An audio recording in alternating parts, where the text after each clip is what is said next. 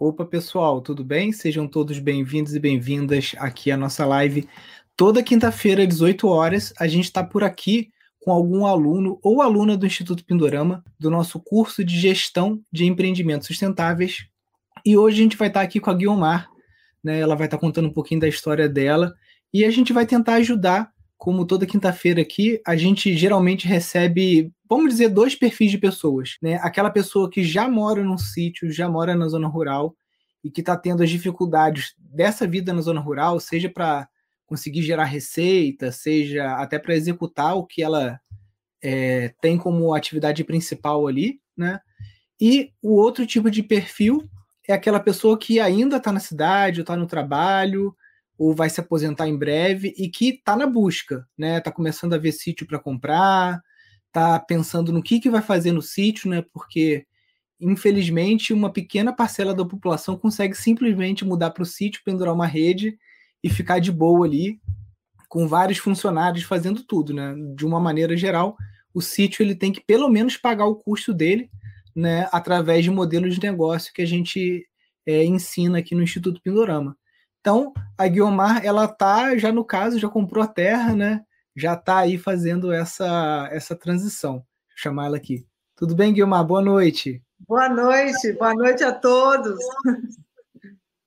Você você conta um pouquinho, que eu sei, eu te acompanho no chat lá, que você tá sempre aqui na live, né?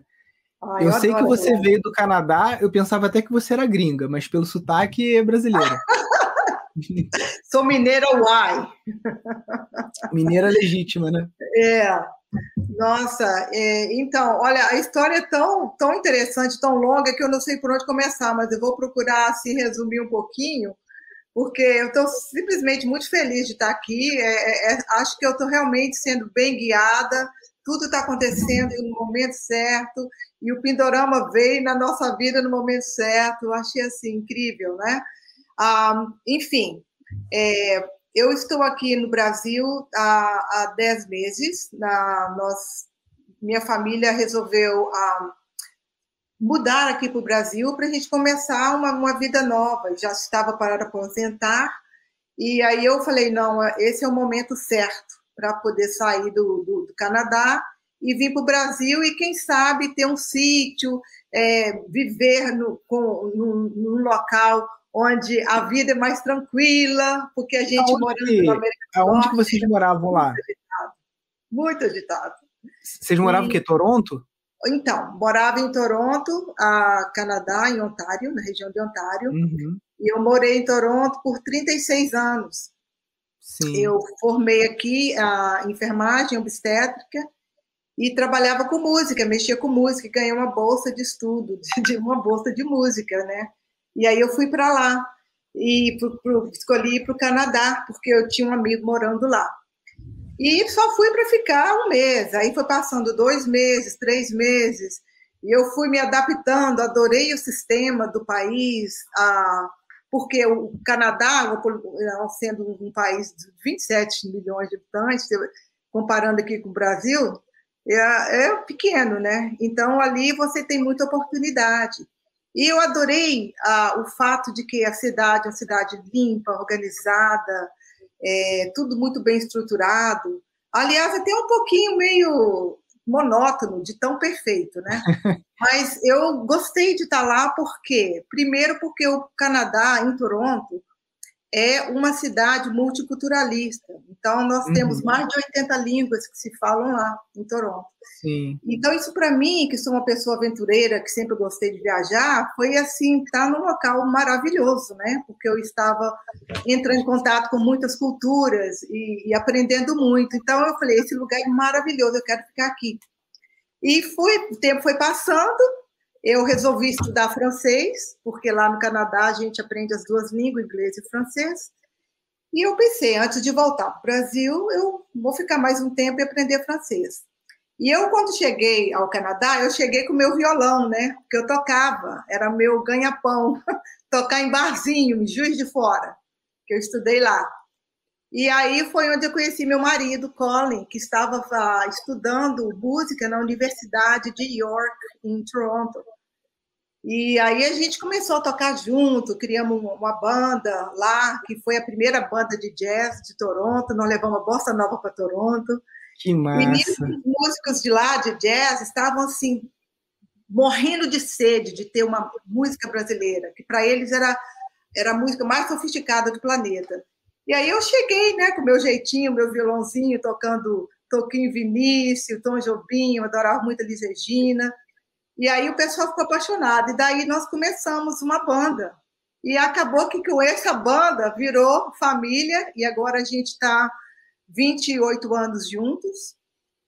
E nós fizemos bastante, né, em termos de, de, de música no, em Toronto. Vocês têm filhos?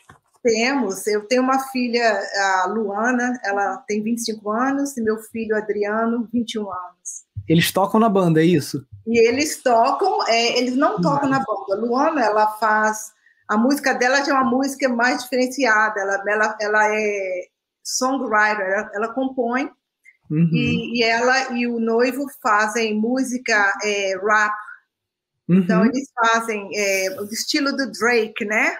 Eles uhum. até trabalham lá com ele, eles têm todo aquele contato. Então, o negócio delas é esse tipo de música. E meu filho Adriano, ele ganhou um scholarship, que é uma bolsa uhum. de estudo para música, também lá no Humber College. E ele passou o pai dele, né? Ele toca de tudo, é assim, super músico também de jazz, tem 21 anos, mas sempre ligados assim à natureza. Nosso programa principal era era sair para fazer hiking, né, para fazer trilhas. A gente é, viaja para fazer trilhas. E no Canadá, é, principalmente Ontário, é uma região de muitas trilhas. Como você sabe, lá nessa região existem centenas de lagos. Então é muito comum você sair, pegar no mato e sair no lago, sair numa, numa região assim totalmente diferente, com muitas coníferas, muitos pinheiros. E, enfim, é um lugar maravilhoso, né? Então a gente sempre gostou disso, de, de, da natureza. Então uniu a música à natureza. E aí uhum. que começou a história dessa forma. Deixa eu te perguntar uma coisa, porque ah. eu sei que no Canadá existem muitas ecovilas. Por que vocês decidiram vir para o Brasil se vocês poderiam ter simplesmente saído de Toronto, ido para Vancouver, para um lugar um pouquinho mais quente? Por exemplo, tem uma. Aqui eu estou num local chamado Vargem Alta, né? É, é um pouco. É, não é. Aqui, na verdade, é Amparo, Vargem Alta é o próximo distrito, mas tem uma, uma senhora aqui de Friburgo que ela mora numa ecovila lá em British Columbia, né? Uhum. Até alguns amigos já foram visitar. Por que essa mudança para o Brasil? A British Columbia, em Vancouver, naquela região, é uma região muito bonita, sem dúvida. Uhum. E só que é frio, né? Então, Sim. eu há 36 anos que eu moro no Canadá e eu não queria mais estar em região fria. E lá, assim, você passa metade do ano, você tem sol, só que com muita chuva também, e você consegue produzir. Só que quando vem o inverno, é muito difícil, muito diferente.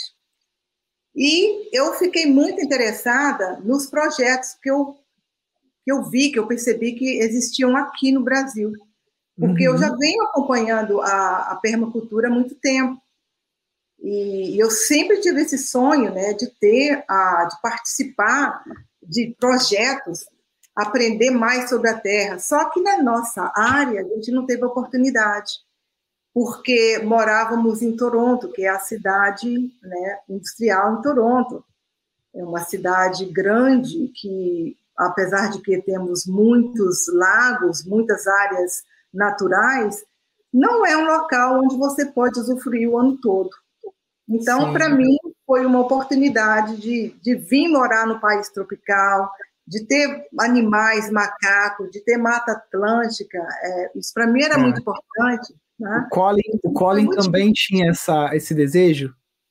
O, o também sempre teve. Ele era, inclusive, ainda mais ah, interessado nessa área do que eu, porque ele viajou muito, né? Ele viajou África, ele viajou no Sahara, foi para o deserto Sahara, aprendeu um pouco lá é, sobre a, a, vida das pessoas e as dificuldades para conseguir água. Então, assim, ele sempre gostou. E no sítio nós temos uma, um cottage, que é uma casa na lagoa. E lá a gente não consegue crescer nada por causa das, das rochosas, né, das, das pedras, uhum. das montanhas, é uma região assim de, de muito cristal, na verdade. E não, não, se, não cresce muita coisa, sabe? Então, o que a gente tem lá é mirtilo, muito que cresce selvagem, é, muitas árvores de maple, onde a gente extrai o, o, o syrup, xarope, né? que é o uhum. xarope, né? E, então, é esse tipo de atividade, mas não dá para crescer nada. A gente pode crescer maçã, consegue crescer muita maçã. Uhum. Mas, para mim, meu sonho era pé de manga, pé de abacate, acerola, é, é, jaca. Confesso... Isso, para mim, é, é, é, que é o, sabe, são frutas exóticas que a gente pagava muito caro para conseguir quando estava no lá, né? É, eu confesso gente... que eu, eu é. confesso que quando essa amiga voltou de British Columbia, né, ela foi na Ecovila, ela trouxe várias fotos, né? As casas maravilhosas. Você imagina aquelas casas ecológicas, né? Só que, cara, tudo capa de revista. Só que quando ela tirava as fotos do, da paisagem, eu confesso que já me dava depressão só de ver aquele monte de árvore igual, né? Aquela, aqueles pinheiros, porque aqui eu olho para fora, eu não consigo nem contar quantas espécies de árvore que tem aqui do lado de fora, na minha janela. Né? Justamente. Né? Eu olhava justamente. e falava assim, cara, eu acho que eu nunca me adaptaria fora da, da Mata Atlântica, cara, é muito difícil. então, você respondeu minha pergunta, Nilson, é a diversidade. Sabe o que, que você está andando agora? Eu estou no sítio, aí você encontra uma orquídea, uma trepadeira, aquelas árvores que eu custava crescer em casa, sabe? É, uhum. É, ficava pequenininha no vaso. Aqui elas são gigantes, muitas suculentas, cactos, todo tipo de espécie de, de, de, de insetos, de animais. Eu não sei, eu sou muito da terra, sabe? Então, isso para mim eu acho muito exótico. Inclusive, na minha casa, eu sempre fui muito metida, porque eu sempre quis ter essas plantas, tipo é, o bico de papagaio, essas bonitas que crescem da bananeira, que cai aquele pendúnculo assim. Eu não, não lembro, não sei o nome daquilo, mas eu lembro que eu sempre ia nessa floricultura para comprar, porque eu queria ter ela em casa. Helicônia, eu acho. Hã? Helicônia, talvez? É, é, isso mesmo. Uhum. Então eu achava aquilo assim o máximo, né? E então eu achava meio que também monótono ter só o maple leaf, ou então só uhum. o white pine, que é o pinheiro branco, o Scottish pine. Então eu já andava, achava lindo o cenário, mas como você explicou, não tinha diversidade, certo? Sim. E, e, então, e as crianças? As crianças que não são mais crianças, elas estão lá e pretendem ficar lá, querem mudar para cá algum dia? Olha, a minha, os nós viemos juntos, a gente ficou aqui sete meses ah, com eles. Minha filha voltou tem um mês e meio e o Colin, meu marido, está lá no momento, vai voltar no final do mês. Uhum. Ela é mais de cidade, ela resolveu, ela gostou de estar aqui, mas ela, como mexe com música, já tem uns projetos dela, ela resolveu ir para lá. Só que ela se apaixonou com o sítio, com a vida do sítio sabe? E Sim. tanto ela como, como meu filho sempre foram muito naturalistas. Meus filhos, assim, eh, eles foram crescidos dessa maneira. Os dois nasceram em casa, sabe? Eu sempre uhum. tive uma vida muito holística. Eu tenho no, no, Toronto, o meu trabalho além de música era mexer com, com medicina alternativa. Sim. Então eu fazia muitos cursos, dava muitos cursos, e fazia muito assim é, encontros, né? Lá, inclusive encontros. O último que eu fiz, a gente estava experimentando com o CBD, com óleo de CBD para uhum. ansiedade. E eu queria muito começar a fabricar esses óleos, porque lá, como você sabe, em Toronto é legalizado o cannabis. Então, meus filhos, assim, Aqui de alguma no Brasil forma. Também, tá? Como? Aqui no Brasil também. Também? A menos de três horas aqui do sítio tem uma das maiores plantações de, de cannabis, talvez do Brasil, para óleo medicinal, que é em Patida Alferes, da Abrace. Aqui no Brasil, você pode cultivar cannabis desde que seja dentro de um sítio é, registrado num CNPJ de uma associação. E aí, a, a, minha mãe é associada da Abrace, se não me engano, ela paga 300 reais de anuidade, e aí uhum. ela pode comprar o óleo com uma receita médica. E o óleo é feito nesse sítio. Ela nem andava direito, já tem, ela já está usando o óleo já tem quase dois anos já. e fibromialgia, essas coisas assim. Lógico, não, não, não, curou, né? Porque o problema dela é muito grave de mobilidade, mas melhorou a qualidade de vida, assim, bastante. Muito. Inclusive em autismo, com crianças que, que considerada ADHD, que são crianças que têm atenção, deficiência da uhum. atenção. Isso tudo são nomenclaturas que, que o governo, que o sistema médico dá, que na verdade não existe, porque são uhum. crianças bem dotadas, inteligentes, que já nasceram assim com uma, com uma inteligência, uma coisa surreal. E essas crianças, nós é que temos que adaptar a elas. E muitas Isso. estão sofrendo, assim, numa, numa, idade tão jovem, de problema de ansiedade, ah, de, de, desenvolvendo doenças, assim, que são doenças mesmo de mais de velhice, tipo diabetes de criança. Por quê? Porque elas não estão sendo ah, ah, entendidas, elas não, não estão conseguindo se comunicar, né? Então, onde eles, os pais, eles estão usando como alternativa o óleo, e que tem ajudado bastante, né? Uhum. Então, eu acho isso o máximo. Eu não sabia, eu quero pegar esse contato, que eu quero visitar. Sim. E, enfim, lá tem, a gente tem todas essas alternativas, né? E eu gostaria muito de, aqui no Brasil, de poder fazer isso, porque eu sabia que eu ia voltar, Nilson, eu sabia que, que um dia eu volto para o Brasil, não sei quando, mas o meu sonho é estar aqui. Então, a aí, gente veio... Aí voltou e comprou o sítio. Aí voltamos e tudo, por isso, tudo aconteceu muito rápido. Até agora eu estou assim meio perdida, porque nós chegamos assim, olha, vamos procurar um sítio, porque a gente queria começar, abrir um centro holístico, sabe aquele sonho? Nós vendemos a nossa casa, viemos com dinheirinho, que aqui parece que é muito dinheiro, que somos milionários, né? Mas lá é a nossa vida Sim. cotidiana, não somos aqui melhor que ninguém. Cinco, né? O dólar canadense deve estar perto Isso, de 5 reais. Dólar, né? olha só, um dólar canadense está agora tipo R$ 3,90. Um 3,90? 3,90 reais, é. O dólar canadense é mais baixo que o americano. É, né? Tinha uma época que ele era mais. Era poucos centavos de diferença. Eu não sabia que tinha descompassado Justamente. tanto. É. Então agora você está aqui, tipo, 100 mil dólares, né? É, quase que 380 mil reais. Então, quer dizer, é muito mais fácil para a gente vir aqui, construir, fazer algo, né? E eu, como tinha esse sonho, foi algo assim que realmente surgiu esse conceito de ter um sítio aqui, de, de vir para cá, surgiu durante a pandemia. Porque uhum. a pandemia veio para poder fazer muita mudança na gente, emocional, mental. Ela trouxe muita prosperidade para muita gente. Nós tivemos que nos reinventar. As oportunidades que vieram para mim foram incríveis, inclusive a de vir para o Brasil, por causa uhum. disso mesmo, porque eu estava muito ocupada lá. Você quer falar um oi com, Ô, Nilson, esse aqui é meu filho, Adriano. Olá, Opa, bem? tudo bem, Adriano? Prazer. grande músico aí da casa. É o grande músico é. da casa. E, então, com a pandemia, a gente é, não estava conseguindo mais, eu não conseguia mais fazer meu trabalho, que era. Eu tinha uma. Sou doutora em acupuntura, então eu, eu minha clínica, a gente parou de receber clientes, é, pacientes, eles vieram com muitas restrições, forçando a gente a trabalhar de um jeito que não tinha nada a ver, porque a medicina chinesa com a medicina convencional, a gente sabe, é muito diferente. A gente Sim. conversa com a pessoa, a gente sente ela, a gente analisa ela, o comportamento, a voz, o cheiro, e a gente não podia fazer isso.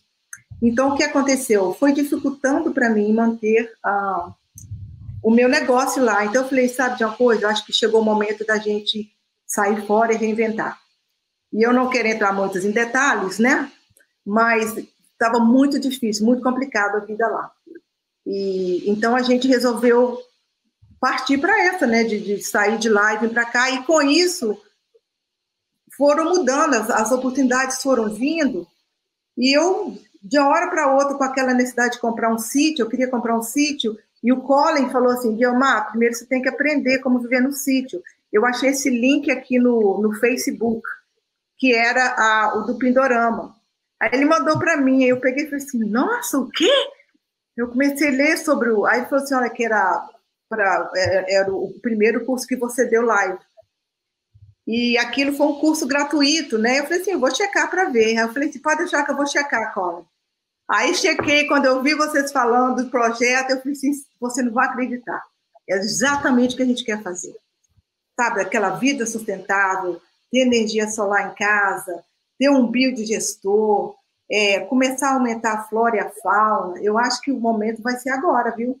Aí foi onde a gente, sim, assim, até ter decidido o que fazer, ver essa oportunidade do curso, eu comecei e nisso eu já tinha ido ver esse sítio, e, e aí eu falei assim, nossa, esse que é o sítio perfeito para mim, vamos, vamos comprar, vamos. E, e, e agora eu estou nessa, agora nesse, finalizando a nossa compra, porque eu tive que fazer o urso campeão, né?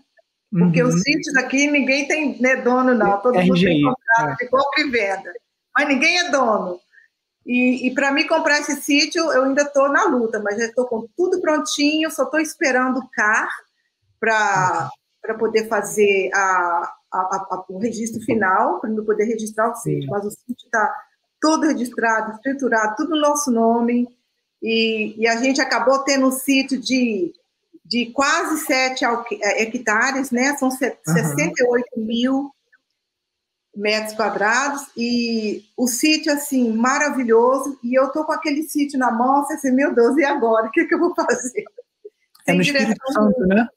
É. E daí foi assim foi acontecendo assim Nilson muito, e muito por que o por que o Espírito Santo por que não Minas que é a tua ah, raiz? Boa pergunta.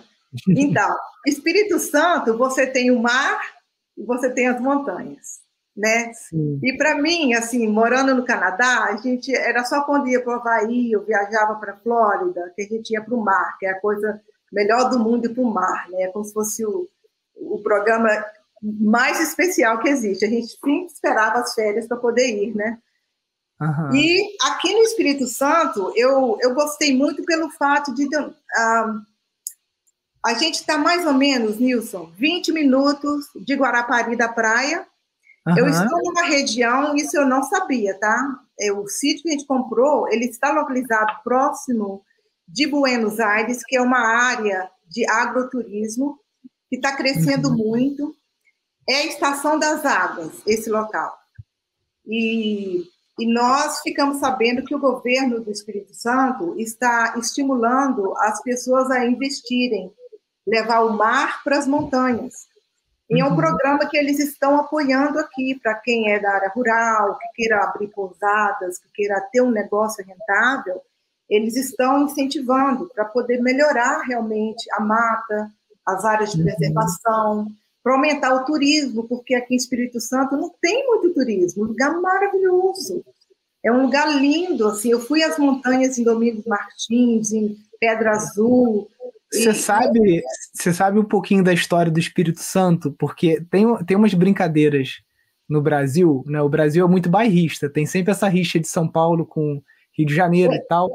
E você sabe por que, que o Espírito Santo é um, é um estado, vamos dizer assim, que não é tão falado, tão conhecido, demorou tanto para ser colonizado, entre aspas?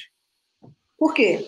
Reza a lenda, né, pelo menos a história que eu tive acesso, é que a população indígena, que era mais predominante no Espírito Santo, eles eram muito guerreiros, muito assim é, é, agressivos. Então os portugueses eles não davam conta de, de, de acessar o Espírito Santo, tanto por questão de topografia quanto desses guerreiros então foi, tipo assim, o último lugar, assim, quase a, a, a, a ser colonizado. Então, é, teoricamente, a, a, todo esse avanço comercial, né, que o Rio de Janeiro teve primeiro, São Paulo e tudo mais, chegou bem atrasado no Espírito Santo por causa dessa população Olha, indígena. Pelo menos foi o que me contaram, depois algum alguém pode me confirmar isso é verdade. Muito interessante, inclusive eu senti um choque muito grande aqui cultural, porque as pessoas não olham nos olhos, elas te respondem muito séria. E eu sempre fui assim muito aberta, sabe? Dou risada, eu sou aquele tipo bem. Eles falam que eu tenho uma constituição de fogo, né? Que eu estou aqui de todo lado. E as é, eu te perguntei até o, o porquê do Espírito Santo por causa disso, né? Porque, vamos supor, se eu quisesse montanha e praia, não tem terra, tá? Não sei, talvez eu iria para ou para Nordeste, que tem também região de serra ali, Pernambuco tem Ubatuba, Paraty também, né, que tem, que tem uma galera muito da sua vibe também de, né, assim, de coisa holística, mas ser pioneira tem as suas vantagens, né? Porque ah, eu acho que foi uma das coisas. Quando eu fundei o Instituto Pindorama aqui no estado do Rio, né? é, não tinha muita gente fazendo isso. Então, quem chega primeiro bebe água fresca, né? Então, Muito você bom. ser uma das primeiras, isso tem essa vantagem. Você vai estar desbravando aí. Ah, no Caparaó tem algumas coisas de permacultura, tudo mais, mas eu acho que na tua região aí nem tanto, né? Não tem, as pessoas estão com sede disso. Ah, é, só para você ter ideia, esse sítio que nós compramos tem lá os nossos os vizinhos, né? Que ainda tem aquela vida assim, eles têm muitos alqueires, mas todo mundo faz só a mesma plantação, só, só, só gado, então só café, é monocultura. E, e, e, com a permacultura, eu querendo diversidade, eu quero ter vários tipos de plantas, vários tipos de árvores, enfim, desde que nós chegamos no sítio, que a gente está ficando lá três dias por semana agora, né? Uhum. E mudou toda a energia do local, tá todo mundo animado. As intervenções que nós fizemos lá já, já estão causando assim muita motivação nos moradores de fazer a mesma coisa. Já está todo mundo querendo melhorar o terreno. Eu já fui quando eu estou assim no, na, primeira parte do curso, né? De, de, de gestão, é, a gente estava aprendendo sobre a terra, como analisar a terra, a água, como saber se a terra é fértil ou não, é, fazer toda a parte de, do, do, do, planejamento, do zoneamento da área, né? E eu estou nessa área assim, perdidinha, enorme, olhando aquelas montanhas e assim, nossa, como que eu vou fazer? Aí no, no curso eu lembro que vocês falaram sobre é importante ter um profissional. Então eu fui e contratei uma engenheira ambiental Uhum. E ela, ela é muito ligada à permacultura. E, olha, tudo é sorte, hein? Tudo está acontecendo assim. O nome dela é Márcia. E ela está lá agora trabalhando comigo, já veio com o agrônomo, nós já fizemos análise da água, análise da terra, e ela ficou impressionada porque o local tem muita água, e tem o córrego que passa do lado da casa, várias piscinas naturais. É assim um sonho. Eu, assim, eu não acreditei naquele lugar. E ela disse que a água é muito boa, inclusive ela, eu queria até te pedir a tua opinião sobre isso, que ela falou, uhum. poxa, você pode engarrafar água aqui, tá? Porque nós fizemos as uhum. análises, não está tão mal, a água está ótima, porque a nossa água, uhum. ela vem diretamente da nascente, por gravidade, e ela abastece uma caixa d'água de 5 mil litros, a água entra por pressão dentro de casa e, bum, quer dizer, um monte de água pura. E aí tem uma piscina gigantérrima que eu estou sem saber o que fazer com ela. De repente você pode me dar umas ideias também. Funcionando tá, ou precisa de reforma? Precisa de uma reforma. Só que eles, eu acho que ali, quando chove, de, devido ao, ao, ao, ao declive, às montanhas, vem muita água. E como o sítio estava abandonado, ele não tem um sistema próprio de irrigação, não tem umas canaletas próprias para água da chuva. Uhum. Todos os açudes, Nilson, foram enterrados por causa da decomposição. Aí eu estou uhum. andando no meio do mato, bato meu pé numa estrutura dura, fui ver uma parede, uma barragem. São três barragens lá. Então, o que, que nós estamos fazendo no momento? A gente está limpando, tirando aquele excesso para reviver as barragens, e aquilo ali vai virar um açude gigantesco de peixe depois tem uma uhum. outra piscina natural, onde é uma outra barragem. E essa engenheira está, assim, me ajudando nisso aí, né? Assim, os, os passos a tomar. E aí, como eu estou, assim, com todas as informações do curso, aí eu estou me sentindo poderosa, né? Porque eu já sei a linguagem, já estou falando dos termos que têm que ser falados, e, e aí eles conseguem comunicar comigo de uma maneira assim bem produtiva, sabe, de uma maneira bem clara, porque ele sabe o que eu quero fazer. Eu quero cuidar daquela terra. A terra era uma área de pasto, então ela está uma terra compacta, mas assim, com uma terra ainda boa. Ela é um pouco argilosa pelo teste que eu fiz lá com a mãozinha, né, de você sentir uhum. a terra com água oxigenada. Eu vi que realmente tem muitos micro-organismos. Eu vi minhoca, eu vi todo tipo de bichinho lá mas é uma terra vermelha. É, uhum. ela, ela é uma terra argilosa. ótima para construir, então, né? Nossa! Tô louca para construir. Inclusive, a, a, o sítio já tem uma casa, uma casa uhum. muito boa, de dois andares, um varandão, mas tudo muito velho, arcaico, sabe? Estrutura elétrica toda difícil. E agora, no momento, Eu, eu até tive que revisar o curso que você deu sobre a energia solar, porque eu estava ontem com um profissional lá para poder dar um orçamento para mim de da energia térmica. Porque uhum. tem a diferença né, da energia térmica e energia elétrica. E como eu falei com ele que eu queria ter um, um boiler, e uhum. lá não tem um telhado que seja forte. norte. Isso, para ter um boiler. Aí eu falei, nossa, e agora? Aí eles falaram: olha, você pode comprar um kit que vem com painel solar e um boiler que você pode instalar. Porque eu queria ter água quente lá, porque lá é frio uhum. no inverno, sabe? É frio. Aí eu eu tô nesse processo agora. Aí eu queria saber os termos, não tudo que precisa uhum. para poder ter os painéis. Aí eu tive que revisar o curso ontem para poder conversar com ele, né?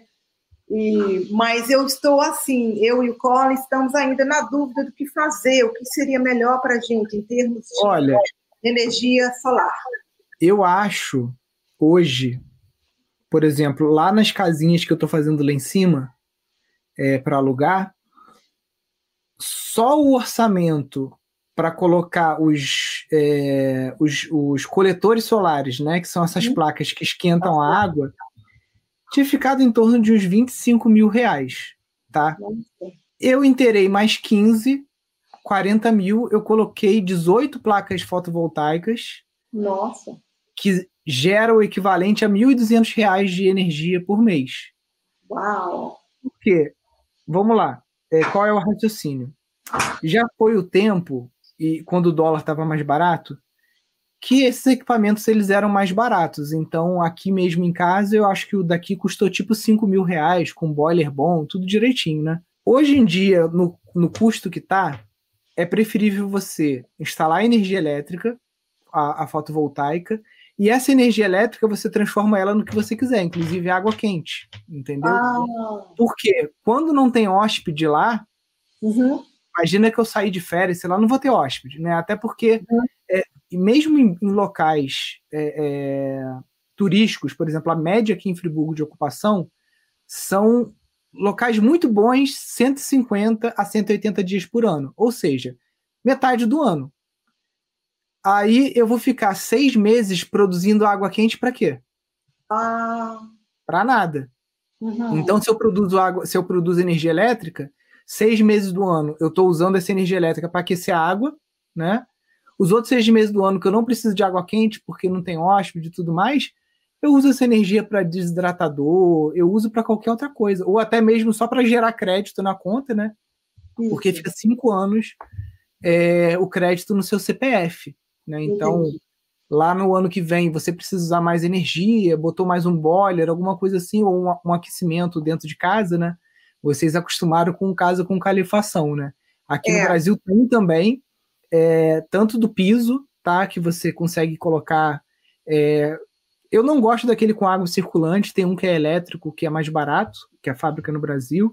Tem vários sistemas que você coloca também, mas que também gastam energia, né? Então eu hoje eu prefiro é, produzir energia, por exemplo, essa água toda que você tem aí, é mais barato ainda você produzir energia com a água. Você deve ter visto lá no curso aquelas turbinas Pelton, né? Sim, você tem ideia, o que eu gastei 40 mil aqui com placa fotovoltaica, que a minha água aqui é só um caninho preto, assim, daquele hum. de meia polegada, não tem vazão para hidrelétrica grande, né? É, eu gastei 40 mil. Com hidrelétrica, eu gastaria em torno de 15 mil para produzir mais energia, né? Porque o sol são 6 a 8 horas por dia que você pega de insolação boa, né? Água, cara, é o dia inteiro, 24 horas por dia, né? Hum. Então, é, peça para essa engenheira ambiental, que ela hum. consegue fazer isso também, fazer o teste de vazão e, e, quantos metros por segundo que está se movimentando essa água, em quanto tempo que enche um balde de 10 litros. Porque lá em Minas tem uma fábrica é, de, de roda d'água e de, de microhidrelétricas, eles instalam no Brasil todo e agora até tem, um, tem uns jovens também que fizeram umas turbinas até mais baratas, tá? Que são de plástico. Enfim, uhum. tem muita opção agora na, na, na, no Brasil. E você tem ideia, às vezes, um caninho daquele azul, de duas polegadas de água, uhum. Sim. aquilo deixa um boiler teu 24 horas por dia fervendo água. Uau! Só, só com a água passando ali, produz energia. Aquela energia está ligada na resistência do, do boiler. Sim. E você tem água ali a 80 graus, 95 graus o tempo todo, entendeu? Você pode até usar o excedente de energia para outras coisas também. A iluminação do, do, do. botar aqueles balizadores, né? Certo. É. Ah, então você sugere que a gente tenha então as placas solares primeiro.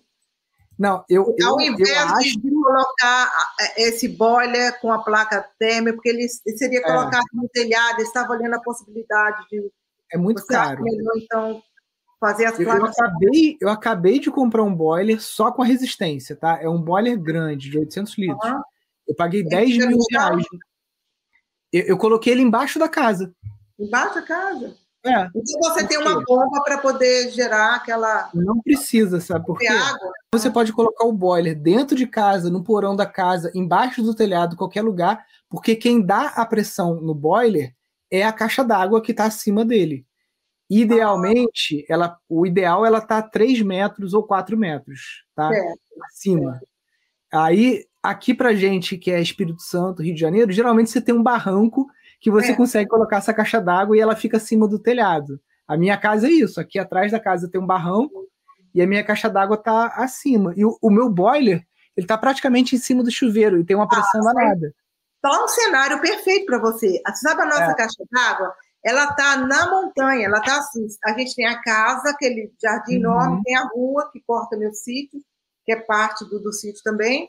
E aí tem uma, uma, uma um morro, uma montanha. A caixa d'água uhum. fica lá longe, então ela então. vai descendo, descendo, descendo. Então é não isso. tem caixa d'água em cima da casa. O boiler embaixo do telhado, o boiler embaixo do telhado ou dentro de casa é muito melhor porque ele perde menos calor, né? Porque ah. o boiler é uma garrafa térmica. Isso. Só que essa garrafa térmica dentro de casa, a água vai esfriar muito mais devagar do que em cima do telhado com uma temperatura de 8 graus, né? Verdade.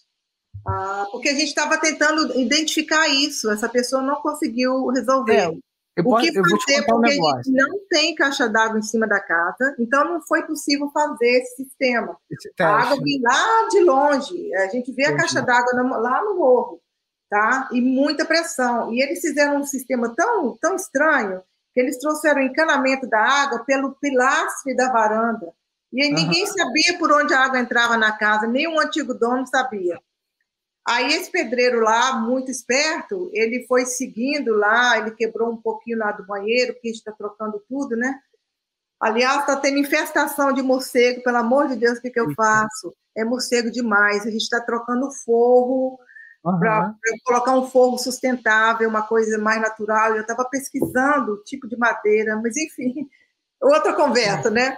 Mas a, a, água em si agora, no momento, ela passa por essa tubulação, ela entra dentro da, da casa, através dessa pilastra, ela sobe ao segundo andar e com muita pressão. Então, para então, colocar então, isso, tem... olha, a gente estava sem saber. Então, eu, deixa eu te contar uma coisa, tá? A mão de obra no Brasil que mexe com essas coisas é extremamente desqualificada, tá? Porque no Canadá e nos Estados Unidos, o cara para mexer com um boiler, ele precisa fazer um curso, ele precisa ter uma licença e ele, ele precisa seguir precisa ser um técnico e ter norma. Aqui não. Então, geralmente, as pessoas que mexem com isso não sabem o que estão fazendo, tá? É, eu já é, tive é todo tipo de dor de cabeça que você imaginar. Geralmente, o pessoal de energia solar, eles têm que seguir norma técnica e tal, até porque a, a companhia de eletricidade precisa fazer uma vistoria, entendeu? Então, com energia elétrica, você não vai ter problema. Agora, essa galera que mexe com água quente, metade é picareta, trambiqueiro, que vai te passar a perna, e a outra ah. metade não sabe o que está fazendo, e 2% são bom. O difícil ah. é você achar esses 2%. Então, por exemplo, por tudo isso que você já me falou, primeiro, não pode ser um boiler de baixa pressão, tem que ser um boiler ah. próprio para alta pressão. Tá? Alta pressão. Então, tá. O boiler vai estourar ou ele vai durar 5 anos em vez de durar 15, 20 anos. Tá? O primeiro ponto é esse. Okay. segundo ponto é, é, é isso, tipo assim, você às vezes vai ter que trazer alguém uma, da capital, de Vitória e tal, que não faça merda, porque eu mesmo perdi um boiler aqui com 7 anos, quando o normal é durar pelo menos 15 anos. Nossa! Por exemplo, o boiler que é alimentado com água de nascente, Hã? ele tem que ter um slot para você enfiar um negócio ali que se chama anodo de sacrifício. O que, que é o anodo de sacrifício? Ele é uma barra feita de um metal especial. Água aqui, por exemplo, em Friburgo, ela corrói metais, tá? É, é água não tratada, água de nascente. Uhum. Esse anodo de sacrifício, ele tem uma característica lá química que ele vai ser corroído para não deixar corroer o, corroer o inox do boiler. E aí, de cada dois anos, uma vez por ano, você vai trocar aquela barra. Só que ah. nem todo boiler tem isso. E, cara, ninguém sabe. Isso aí foi uma coisa que eu fui descobrindo, pesquisando e vendo vídeo na internet, conversando com um, com outro. O cara lá de Vitória, que vai instalar boiler, ele não está acostumado a instalar boiler em sítio, por exemplo, uhum. que é alimentado com água de nascente. Aí ele Sim. não sabe que tem que ter o anodo de sacrifício entendeu? Uhum. Então aqui no Brasil é tipo assim, infelizmente você tem que eu cheguei ao cúmulo de comprar a norma da BNT de solda de cobre para eu entender quais eram todos os procedimentos para eu fiscalizar os filha da puta que tava aqui em casa, porque eu tive que quebrar o banheiro duas vezes com tudo não. pronto por causa de solda de cobre vazando. Aí eu falei assim, não, cara, eu vou aprender essa merda, vou comprar a, a, a norma, vou saber quanto de fluxo de solda, como que tem que lixar, não sei o quê, e vou ficar do lado do cara. O cara fez alguma coisa fora do procedimento, ó, pode ir embora, tchau. Nossa, foi muito bom você ter falado isso, porque a gente já estava entrando nesse processo. Inclusive, o pessoal que trabalha lá agora na casa não sabia instalar todas as, as conexões a, para água quente. Porque uhum. lá ele estava com um cano lá, que era um cano cinza. Ó, outra, outra, outra, peraí, antes que eu esqueça. Antes que eu esqueça, que essa também Cara, e, e, é foda, tá? Porque, tipo assim, eu acabei de construir um monte de chalé aqui. Eu falei com o arquiteta, falei com o mestre de obra. Ah. Sabe o misturador? Sim. Sim. O misturador, ele tem que ser em Y, tá? Ai. Quando é aquele misturador reto da Fabrimar, que eles te vendem, a tua água fria, que tem mais pressão, ela vai empurrar a água quente entendeu? E não vai chegar água quente direto no chuveiro. Eu já investi em alguma dessas tubulações no misturador que não é em Y. Então eu já vou ter que mudar tudo. É. Já vou ter que mudar. Eu estou achando muito complicado ter um boiler, porque na minha casa nós tínhamos um boiler, eu tinha a aquecimento hidrônico, que era água Sim. com tubulação no chão da casa, então o calor ele sobe, então você tem muito mais eficiência. Aquele Sim. chão quentinho no inverno, uma uhum. delícia.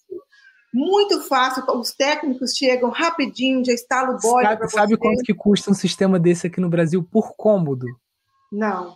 25 mil reais por cômodo, o hidrônico. Que absurdo. O elétrico é bem mais barato. Eu comprei, eu comprei o elétrico para um dos chalés. Tem um dos chalés aqui, ele vai ser de tipo assim, de luxo. É o certo. único que vai ter aquecimento de piso. Eu vi o aquecimento de piso é fácil, fácil de instalar é. e é muito eficiente. Agora tem que é. ter aquela coisa do atrito, tá? Porque no meu banheiro, porque era azulejo, porque o, hidrônico tem que ser com uma. Não pode ser madeira, que a madeira trinca. Uhum. Ela expande. Então, ainda mais lá no inverno, né? Então, é, quando você faz assim, tem que ser realmente ou azulejo ou PVC. Só que o banheiro é muito frio. Então, eu coloquei o elétrico. Mas eu senti, uhum. assim, um, um, pouquinho, sabe, de, de, vibração nas pés. Uma eletricidadezinha. Uhum. Mas se for um material mais parecido à madeira, é, uhum. Então, você vai ter uma. vai é, isolar essa eletricidade. E, mas é Sim. é muito eficiente também o elétrico. Eu não uhum. queria elétrico aqui, porque eu não, não gosto muito assim, de, de eletricidade, né? Sim. Mas eu não sabia que era tão caro o sistema, porque é tão simples a tubulação. É. Como é, ela é não, aqui você vai perceber isso. Por exemplo, é, você falou, ah, eu tô quase o boiler, não sei o quê. Se você quiser simplesmente botar um chuveiro elétrico, né, o único o, os norte-americanos não estão acostumados porque é aquele barulho, né, da água sendo eletrocutada para ela ficar é, quente. Dá né? medo, dá medo, é, sim. É. é. aqui em casa eu tenho no primeiro andar é chuveiro. A gente só usa quando, sei lá, ficou quatro dias sem sol, né? Porque aqui uhum. aquecimento é só solar. Aí a gente tem que tomar banho no chuveiro, mas a maior parte dos dias a gente toma em cima Outra coisa também que é muito bom para casal, dois chuveiros. Né? A gente toma ah, banho junto. Né? Então, um chuveiro de cada lado. Isso Sim. aí já evita em, diminui em 30% as taxas de divórcio, né? falei com a minha esposa. Que bacana! Ela... E de água também, porque a gente consome é. água sozinho. Enquanto um passa sabão, o outro tá, tá se enxaguando. É, eu falei com ela, toda a casa sua... Ideia. Essa foi ideia minha. Eu falei, mas toda a casa ah, sua você bota, bota dois chuveiros, ideia, salva, salva casamento. Ah, vou fazer então o chuveiro de casamento do Nilson. Vamos lá. É, agora, se você encontrar uma boa empresa, idônea e tudo mais, é isso que eu te falei. O boiler, né? Você gasta um dinheiro simplesmente para você ter o conforto da ducha, que é você tomar um banho que não tem aquele barulho de chuveiro. E só, tá? Porque em termos de energia elétrica e tudo mais, você com uma hidrelétrica aí, ou com fotovoltaico, a instalação do chuveiro normal é mais simples, é tudo mais simples. Infelizmente, no Brasil, a gente não tem mão de obra qualificada para instalação de sistema de gás e de água, tá? Ah, Sendo que de gás é mais perigoso ainda, né? Ah, entendi. Porque era, a gente estava realmente sonhando em ter água quente na torneira, sabe? Para cozinhar, para limpar. Então, dá, mas você consegue, tipo assim, existe um aquecedor de passagem da Tigre, da Lorenzetti, tá. que você bota embaixo da pia. Ele é tipo, ele é tipo um chuveiro que fica embaixo da pia e que ele vai jogar água quente para tua pia, entendeu? Ah, Só que ele também faz aquele barulhinho lá, né, de, de que tá ligado. Sim, ele, é um, ele é um aquecedor de passagem elétrico, tá? É, o que, que o pessoal usa muito no Brasil também? O aquecimento a gás, tá? Que é aquecimento de passagem. Esse você já encontra mão de obra mais fácil, tá? Do aquecimento uhum. de passagem.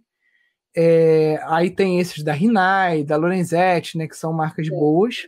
Em Minas Gerais estão os maiores especialistas em aquecimento, tanto por serpentina quanto de, de, de aquecimento de água por, é, por esses boilers.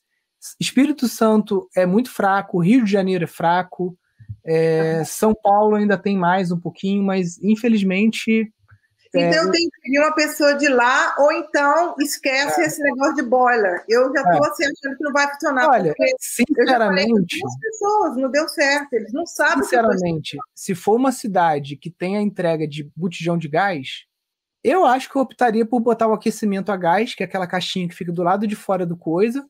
Comprava Sim. aquele cilindro de gás grande, de acho que é 45 quilos, que a própria empresa vai lá, e a cada seis meses vai trocar aquele cilindro para você e, e, acabou, entendeu? Então, aquecimento Acaba... com gás, com gás.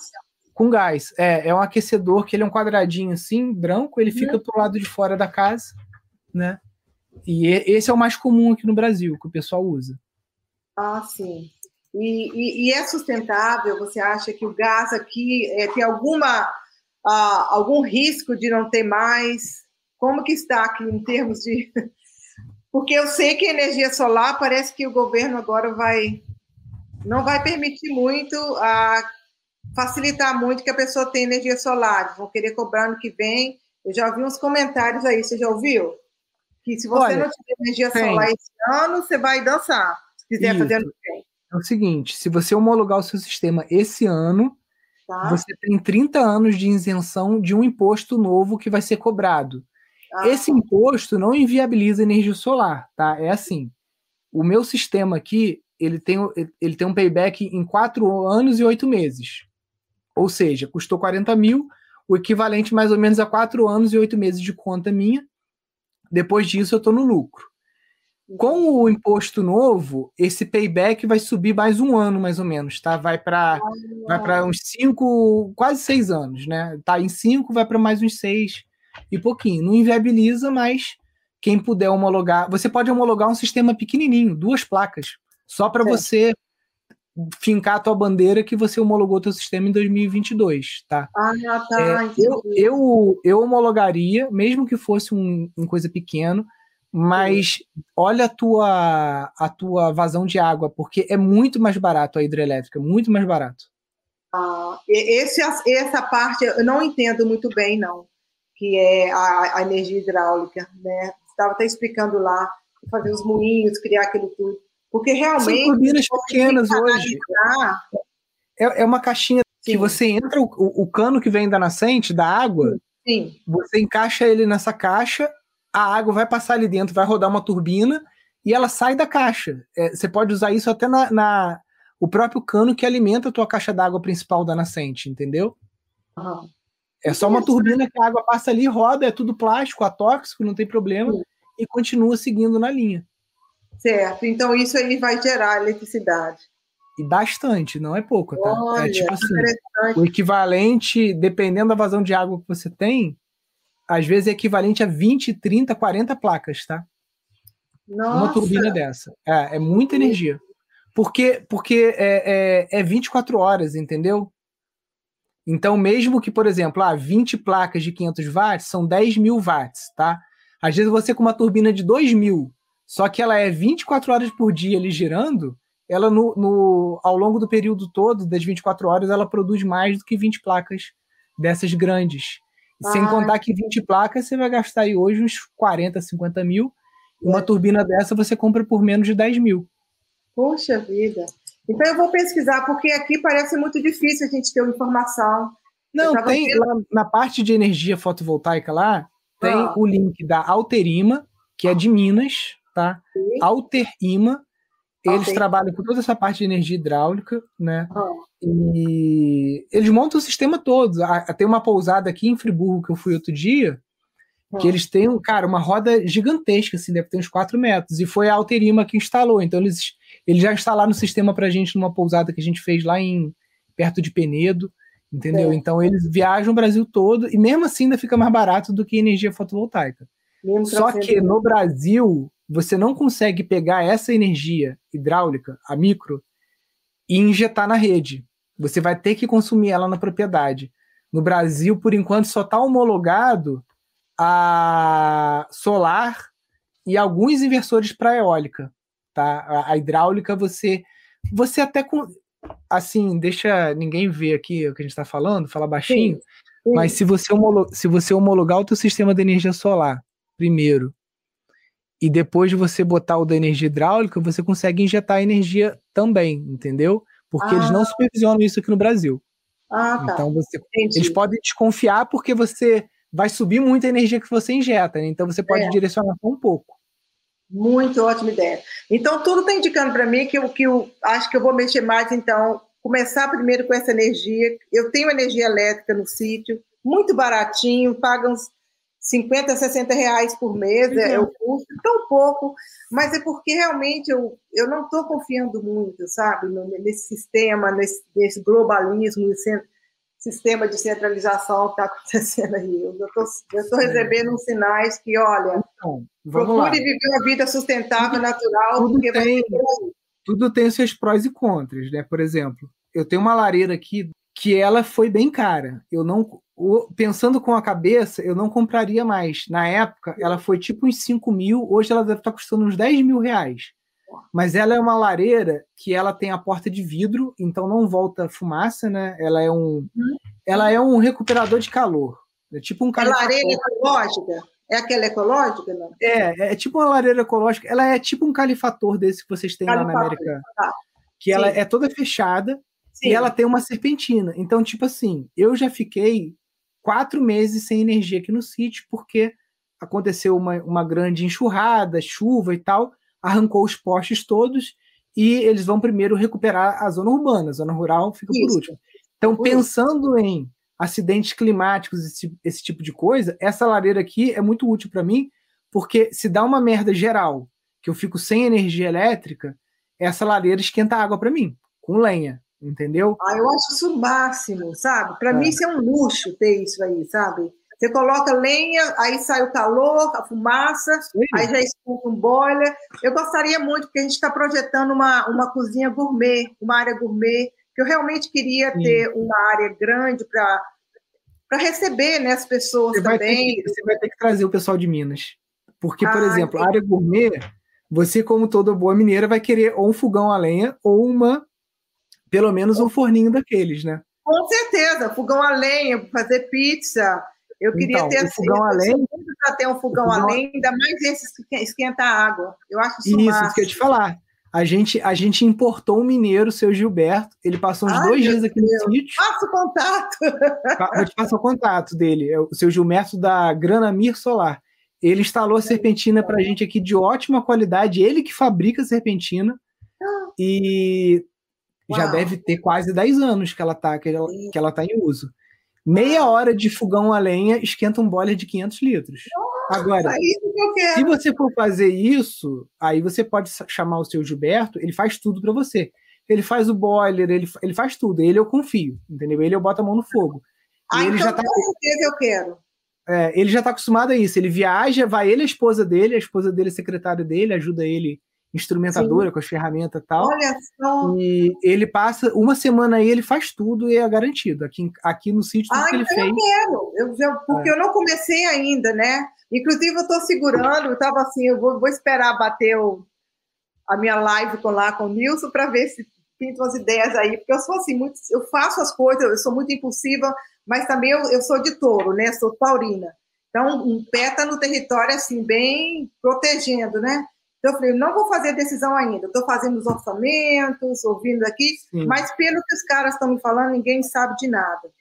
É, ninguém está entendendo o assunto, ninguém sabe o que eu quero. Então, eu estou meio frustrada por isso, porque está numa fase do projeto da casa agora que já está com as paredes todas prontas, encanamentos já estão expostos e a gente queria já desse sistema. Mas, enfim, eu gostaria muito, aprecio muito esse contato, porque Sim. uma pessoa que já possa fazer tudo vai ajudar bastante, né?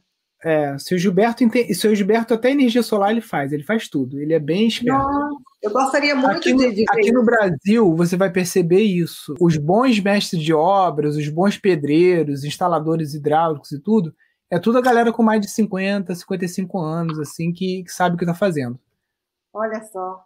É porque os é. jovens não têm esse conhecimento, né? Não tem. E os jovens não deveriam tem. estudar. Os jovens que, teoricamente, eles são mais letrados, né? Sabe ler e tudo mais, podia fazer curso, estudar as normas, mas infelizmente isso não acontece. Assim, eu vi, eu estou assistindo seus lives, eu estou aprendendo muito com as dúvidas que as pessoas têm, com os projetos e tudo mais. No nosso caso, a gente já veio, a gente está com dinheiro para investir, Sim. sabe? É questão de, de fazer uma coisa bonita, sustentável. É, é. O importante para mim é isso, mas é, eu. esse eu esse é outro ponto. Porque como é... você quer fazer o centro holístico, provavelmente você vai fazer ou chalezinhos ou essas coisas. Cara, contrata um arquiteto e faz, porque, tipo assim, eu aqui no início, eu não tinha dinheiro. Eu comecei o Pindorama como a gente fala em inglês aí, bootstrap, né? Tipo assim, e, e, e, foi muito difícil porque eu, eu que projetei todas as casas aqui, porque eu não tinha dinheiro para pagar, né? E, tipo assim, foi uma grande burrice, porque era melhor eu ter pago um arquiteto, teria economizado o dinheiro que eu gastei, um monte de coisa. Você contratando um arquiteto especialista em bioconstrução, né? Pode ser até um dos colegas de curso lá do Casas Ecológicas, eu gostaria Imagina. muito, eu tive dois arquitetos já indo, mas eles não têm uhum. conhecimento de permacultura. Ah, eu estava falando é. termo, por exemplo, eu quero fazer o, o, meu chalé, porque essa casa vai ser, acho que, uma casa sede. Porque não é o estilo que eu gosto, não. Mas eu quero Sim. fazer o meu, eu estou estudando muito a, o a, é, pau a pique e hiperadobo. Eu, eu, uhum. acho aqui no máximo você colocar, fazer as paredes, de hiperadobo e depois decorar uma parede só com. A taipa, com taipa de pilão, tu viu lá no Canadá? Tem muito lá. É. Taipa de pilão lá tem, muito. inclusive os, os, os, lugares, por exemplo, as casas de, dos índios, né? Eu passei um tempo com os índios fazendo um trabalho holístico lá. Uhum. E, e, e, aí eu aprendi tudo sobre isso, como eles constroem, como eles fazem. Porque lá em, na, na minha área, no Canadá, é, as casas lá são holísticas, de, de, ecológicas, são todas de madeira. Você faz uma uhum. estrutura incrível, sabe? E a gente usa muito isso, madeira sustentável. De cima, do teto, as paredes, o chão, tudo madeira. É. E, e é uma é, delícia. Aqui, com essa terra vermelha que você falou que tem aí, eu faria hiperadobe e taipa de pilão e adobe, tá? Ah, tá. E o que você puder fazer com bambu também, embora o Espírito Santo não tenha tanta facilidade de bambu, porque o bambu ele ele ele chama, entendeu?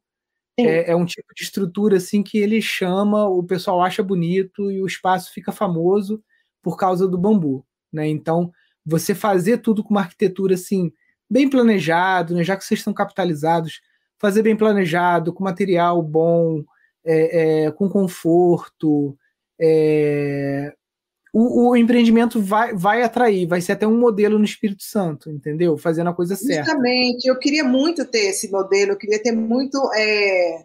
Eu quero fazer isso tudo natural, de forma de que eu possa usar o que tem lá.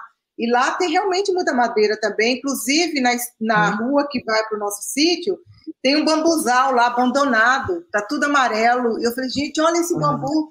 Aí eu já peguei umas mudinhas e estou plantando. Uhum. Só que não é um bambu gigante como o seu aí, Sim. não. Mas como o nosso projeto lá com o engenheiro é, é, a gente plantar as árvores nativas, a gente quer plantar um bambuzal, a gente quer, quer fazer uhum. uma, uma linha só de frutíferas na montanha. A gente está trabalhando muito paisagismo, uh, tudo em volta das águas, um lugar bonito, por exemplo, para você para ter as visitas pedagógicas. Lá tem um campo de uhum. futebol gigantérrimo que o cara usava para fazer. Ele fazia só festa, sabe? O pessoal ia lá, dançava, tocava acordeon, fazia festa junina. Uhum. Eu já estou olhando aquilo ali, porque o meu marido também é professor, então ele, o lance dele são as trilhas. Do nosso sítio, tem uma trilha de, não sei, acho que mais de 4 quilômetros, que chega a Buenos Aires, pelo sítio, que ninguém uhum. vai. E, meu Deus, esse lugar aqui tem tudo, né? Então, eu quero fazer os chalezinhos. Inclusive, o próximo curso eu nem fiz ainda, que é o de casas ecológicas, porque eu quero realmente me dedicar. Eu amo essa área. Eu acho que eu nasci para ser carpinteira, mas acho que eu estou na profissão errada. Porque eu invento a mão, começo a fazer prateleira, igual eu estou lá com vários troncos de jaca, porque a jaqueira que tem lá tem mais de 300 anos. Um negócio Nossa. ridículo de grande, enorme. Aí o cara fez uma podazinha, podazinha que nada. Se você vê a quantidade de tronco que tem, então eu já quero fazer, já construir alguma coisa com esses troncos. Tá tudo empilhado lá para mim poder fazer. Uhum. Eu gosto é, muito. A, a, madeira da jaqueira, ela é uma, uma madeira mais, digamos assim, leguminosa. Ela não é muito boa para construção, não, tá? Ela, ela apodrece. Não. Ela não. apodrece? É, para um artesanato, alguma coisa assim de uso menos duradouro, você até consegue utilizar. Sim. Qual a melhor madeira para construção aqui? Olha, no Espírito Santo, infelizmente, é a terra do eucalipto, né? Porque aqui no Brasil, é, a floresta plantada, que eles chamam de sustentável, ou é o pinus, né, que é muito lá na região do Paraná, ou o eucalipto, que é Espírito Santo e São Paulo, né, a, a Aracruz, né? Ela acaba fazendo esses plantios mais em massa. O eucalipto é uma boa madeira construtiva. Aqui no sítio, é, a Gaia foi praticamente toda feita de, de, eucalipto e pinos. Né? Foram as duas madeiras que a gente mais usou e está usando por aqui. Ah, tá. E o jatobá? O jatobá também, se for de origem é, direitinho certificada e tudo, é uma madeira muito boa. É, porque aqui tem uma loja que só vende material de construção de jatobá. Os troncos, os, um, as ribas, tudo de jatobá. Aí eu, sei lá, eu estava pensando em algo uhum. assim também. Mas eu queria fazer realmente os chalezinhos todos assim, fazer tipo uns cogumelozinhos, né? De, uhum. de, usando a terra que tem lá, que é muita terra vermelha. E, enfim, eu estou nesse processo agora. Eu vou, eu vou com certeza, então, mudar um pouquinho os planos quanto à parte elétrica, porque é a parte que a gente está mexendo agora é, de repente ter uns, uns, dois ou três painéis só para a gente começar. E quero explorar a água, como tem muita água, ver essa parte hidráulica. E gostaria muito desse contato para me poder fazer isso. É, eu tenho umas perguntas aqui. É, eu queria é muita coisa para falar. Nossa, eu, é incrível. É, eu queria a sua opinião. Era é sobre essa parte mesmo de como lidar com, com essas formigas, com porque eu sei que a formiga lá, para a gente, ela, é, ela ajuda a lavoura. A gente usa muita técnica chinesa, onde a gente usa as formigas para, na verdade, ajudar nas plantações, porque elas, uhum. elas, elas eliminam certos fungos. Só que as formigas que eu tenho no sítio são as cortadeiras. Uhum. E elas estão acabando com as frutíferas, está tendo muito fungo. Sim. Eu sei que o agrônomo está tomando conta, mas você daria alguma opinião de uma de um, um pesticida natural? É, assim, o, o, que, que eu posso fazer? Porque o motivo das formigas é porque o solo está muito seco, não tem irrigação, não uhum. tem está péssimo. É, então, o, é porque geralmente as pessoas elas quando a pessoa compra um sítio, o primeiro erro que ela faz é sair plantando muda de frutífera. Geralmente a pessoa vai lá, às vezes gasta mil, dois mil reais com um monte de muda e coloca aquilo no chão. Não dá, você tem que ficar uns dois ou três anos só plantando adubação verde, crotalária, aveia preta, mucuna, enriquecendo aquele solo. Margaridão, certo. o que você tiver. Coisas, até o próprio eucalipto, cana de açúcar. Primeiro você vem com outras coisas. Certo. Para você ir picando aquilo, botando no chão, pica aquilo, é. roça. Eu tenho muita mandioca. Mandioca ajuda também? Ajuda também. A, a mandioca, ah. ela descompacta o solo, né? Ah. Ela vai descompactar o solo ali. É, não muito. É, o teu solo que é compactado, né? Você pode ir também com o nabo forrageiro, que é uma outra também, uma outra espécie. Vai plantando, esquece as frutíferas. Frutífera vai tá. entrar daqui a dois, três anos, entendeu? Ah, tá. Quando essa terra estiver mais equilibrada, porque vai ser isso, você vai ficar brigando com formiga. Tem Entendi. defensivo natural? Tem. Tem o Masex, tem o Citromax, né, que são feitos com é, limão e o outro é com maçã, né, que é um Sim. tipo de veneno natural que ela carrega para o ninho e aquilo ali acaba matando a, a, a colônia. Mas ah. isso é você, você é remediar o sintoma, né? Você tem que ir é. na causa, que é o solo compactado, solo pobre, né? Então, ficar dois, três anos ali, mais com horta, milho, feijão, tá. mandioca, Entendi. lavoura branca, e é, adubação verde, entendeu? E, e também faz análise do solo, vê se precisa de uma calagem, é, de uma correção com calcário. É, né? Nós fizemos já toda a análise do solo e não está tão uhum. mal. Tem, a recuperação vai ser muito, muito fácil, porque essas são as áreas de pasto. Agora, a área que é, que é a nossa área mesmo, que é a zona 0 e a zona 1, um, é muito rica. Lá nós temos várias qualidades de manga, muitas mangueiras, muita banana, muita jaca, abacate, acerola, é, jambo. Tem uma produção de pitanga, que o campo de futebol todinho é cercado por pitanga. Inclusive, a gente fez uma poda legal nelas, porque estava tudo sem adubo, tudo assim, com as trepadeiras que estavam sugando muito delas. Aí a gente retirou tudo. Então já está cheio de flor, sabe? É só carinho que precisa a natureza. Ela precisa assim de você chegar, pegar nela, conversar com ela, sabe? Todas as frutíferas lá, que inclusive já eram para estar produzindo, porque era um enxerto, não estão produzindo, tudo pequenininho. É, As formigas comem o solo pobre. Então, no momento, o que eu tenho feito é mais é trabalhar numa composta, compostando a terra. A gente, Isso estudando muito. Eu estou até um pouco lenta no curso do Pindorama, porque eu passo muito tempo numa lição e praticando ali. Aí eu estou vendo o tempo está passando, eu falei, vai passar um ano, eu não vou conseguir terminar esse curso. Por causa disso, porque eu, eu entro com detalhes, sabe? Eu vou em cada pedacinho ali de informação. Então, eu estou no momento nisso, mexendo com essa composteira para ver se a gente consegue adubar a terra melhor, certo? E tenho realmente esse plano de depois que terminar, já, já entrei em contato com muita gente, inclusive arquitetos que vieram, não tem conhecimento muito na permacultura, porque é um treinamento mais convencional. Então eu estou assim me sentindo sozinha, me sentindo assim que eu não estou tendo essa ajuda que eu preciso.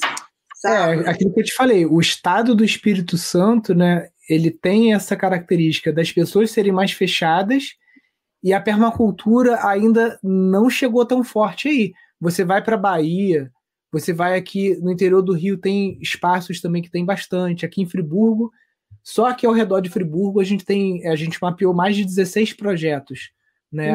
É, raio de 200 quilômetros daqui, 160 quilômetros. É, você vai para o Paraná, também tem bastante coisa ali na região de Morretes, né? Então aí você vai colher aquilo que eu te falei. Vai colher é. as dores de ser pioneira mas é. vai colher também os, os, frutos de beber água fresca, porque vai ser um dos primeiros projetos. Né? Justamente, eu como pioneira, né, fui para o Canadá sozinha Sim. e construí uma vida lá, uma coisa incrível, uma família maravilhosa. Fiz assim muitos projetos bonitos lá de multiculturalismo, levei a cultura brasileira para o Canadá, para Toronto. Então isso eu tenho muito orgulho, sabe? Fiz um trabalho que foi reconhecida pelo governo é, por trazer a música brasileira, enfim, a, eu acho que agora eu quero trazer o Canadá, a Norte América, América do Norte, para o Brasil, para Espírito Santo, porque realmente aqui as pessoas estão com fome, estão com sede de um local assim. Inclusive já está até um vibe aí de, do sítio já por causa dessas intervenções que estão sendo feitas, né?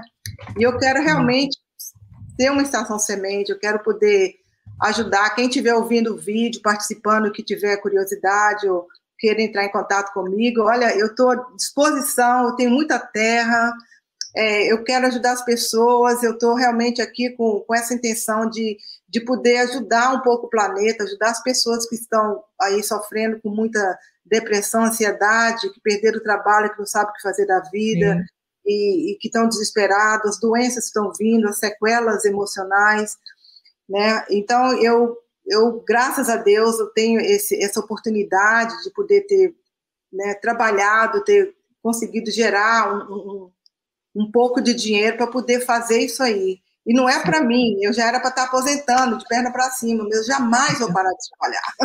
jamais. Então, eu acho que eu estou no início. Você tem que fazer o planejamento para não dar tanto murro em ponta de faca. Por exemplo, essa casa que você está reformando, você já falou, é a casa sede, não é a minha casa.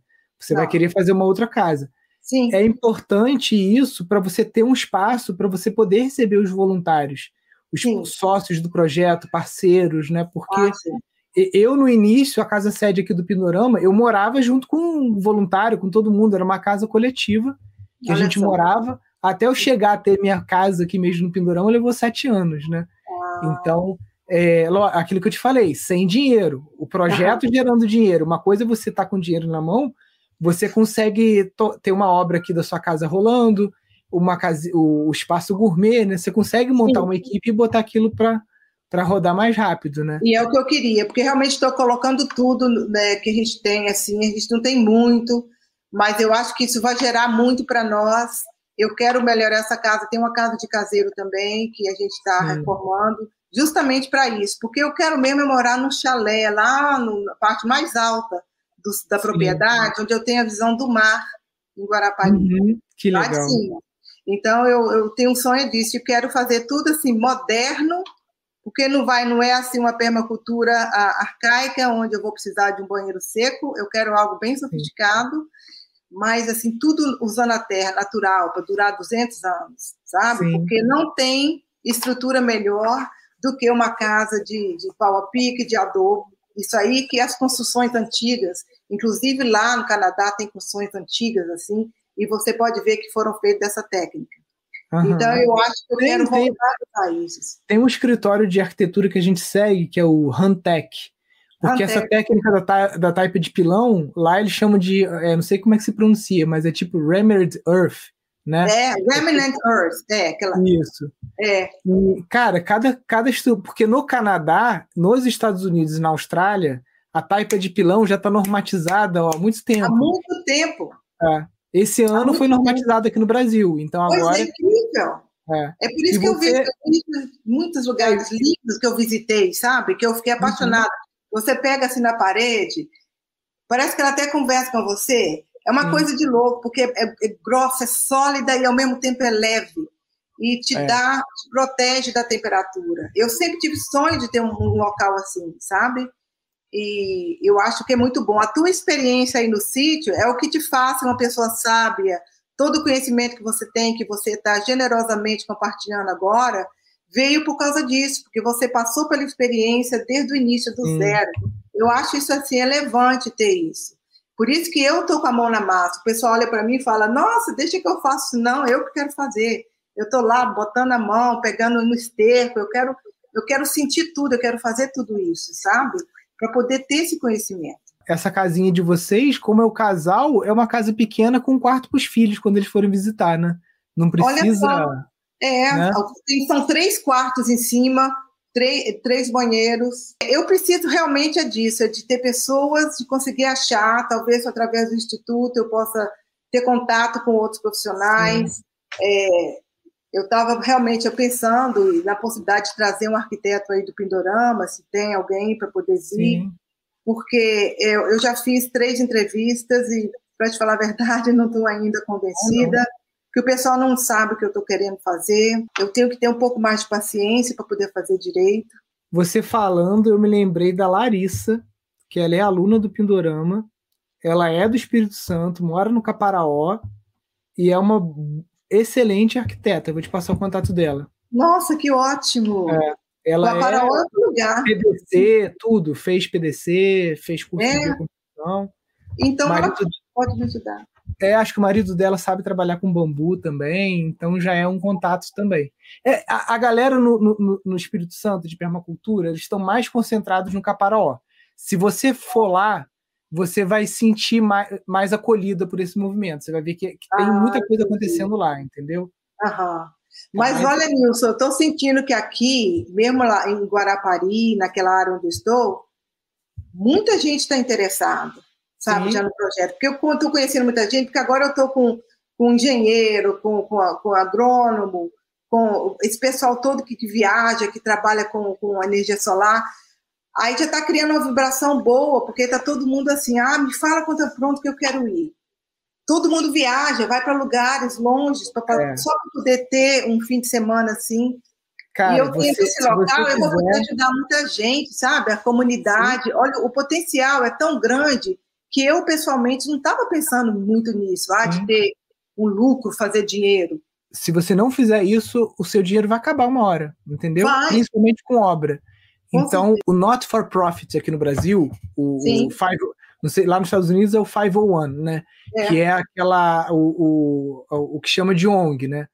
Uhum. Aqui no Brasil, uma associação como o Pindorama já teve um CNPJ como esse, ele tem que gerar dinheiro. Só que o dinheiro ele não é distribuído como lucro para os sócios, ele é reinvestido no Sim. próprio sítio, construindo chalé, comprando um veículo que vocês precisarem, comprando é. maquinário, entendeu?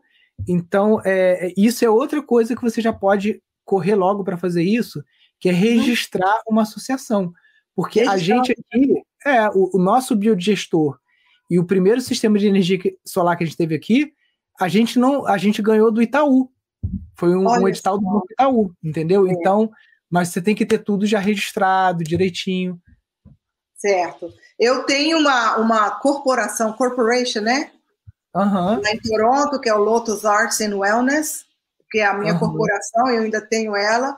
Eu não, não transferi para cá, não vi, mas eu não tenho CNPJ, eu não, não registrei ainda. Não, não e eu quero problema. fazer isso, porque eu quero realmente ter assim, esse lucro para poder fazer mais, para ajudar mais pessoas. Né? Inclusive, né? inclusive, antes de você fazer o RGI do sítio, okay. você pode fazer o CNPJ, inclusive Sim. você pode colocar o sítio já no CNPJ. Isso pode ter vantagens tributárias para vocês, um monte de coisa, tá? Ah, Porque é? como você ainda não finalizou o, o, a documentação no cartório, conversa com o contador, com, conversa com o escrivão, porque às vezes você colocar isso já no nome do, do, do CNPJ, isso te dá espaço para depois você ser uma ecovila, abre vários outros desdobramentos, entendeu? Ah, entendi. É, foi então ótima informação. É, realmente estava pensando nisso mesmo, o que fazer, não como pessoa física, mas usar o sítio, o negócio e fazer esse registro. Então, eu vou ver um, um, um contador, então, para poder já ver essa parte antes que saia o registro, né? Porque não saiu é, ainda. Porque Isso você leva... paga 4% do valor do, do imóvel para você transferir de nome. Se você botar no seu nome do Colin, a ideia é que a pouco resolve botar no nome do, do, do, CNP, do da ONG, vai pagar mais 4% de novo, mais 7 mil de cartório, entendeu? Então, às ah. vezes, já faz tudo de uma vez só. Vê se vale a pena, porque sendo no nome de vocês também, vocês podem fazer um contrato de arrendamento para a associação, quando ela estiver pronta. Que é o caso que eu tenho aqui, como o, esse móvel aqui está ainda no nome do meu pai, meu pai é inventariante e tudo mais, ele fez um contrato de arrendamento para o Instituto Pindorão, é de 30 anos. Ah, certo. Ótima ideia. Então, porque o contrato já está no nosso nome, toda a documentação. Uhum. A gente não assinou a escritura, a gente está esperando o carro sim. ficar pronto. Sim, é, sim. Inclusive, quem estiver passando por esse processo aí de estar tá aqui, comprou um local e quer ver a parte legal. Nossa, já passei por muito, eu sei exatamente o que precisa.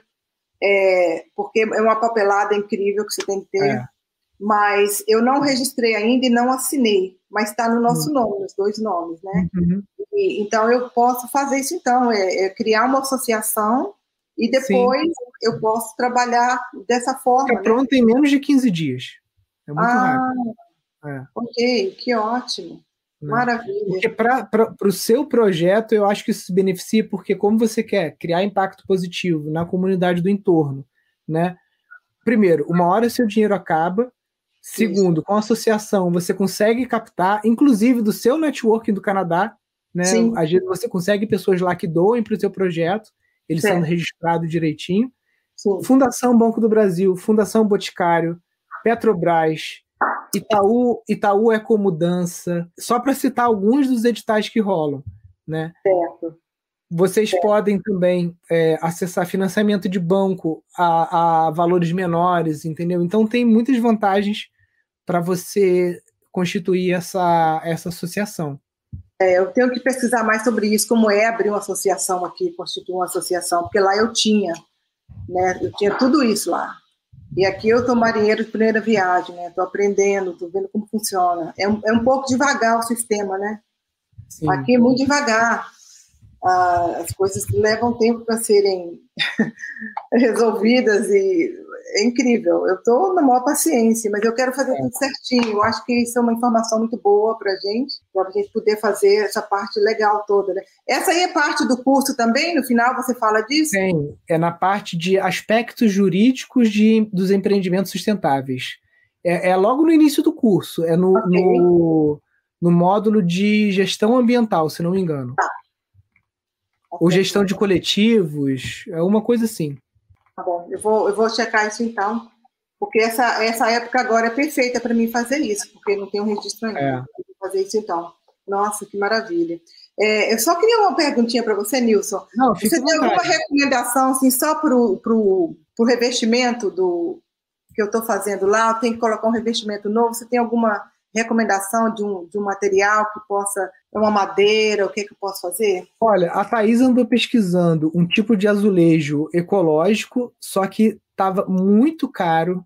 Aí a hum. gente acabou é, fazendo o. Aqui em Friburgo tem fábrica daquele ladrilho hidráulico, que é um ladrilho que ele é feito totalmente de forma artesanal, colorido com, com cimento, entendeu? Oh. Mas ele não é queimado em forno. Tem revestimento de bambu, tá? De laminado de bambu, mas vai ter que vir de longe, às vezes você vai. É um pouco mais caro, mas fica bonito, né? O, o laminado com resina de mamona. Tem umas pastilhas que são feitas de pupunha e de, e de coco também, que o pessoal está usando muito, que é bem ecológico.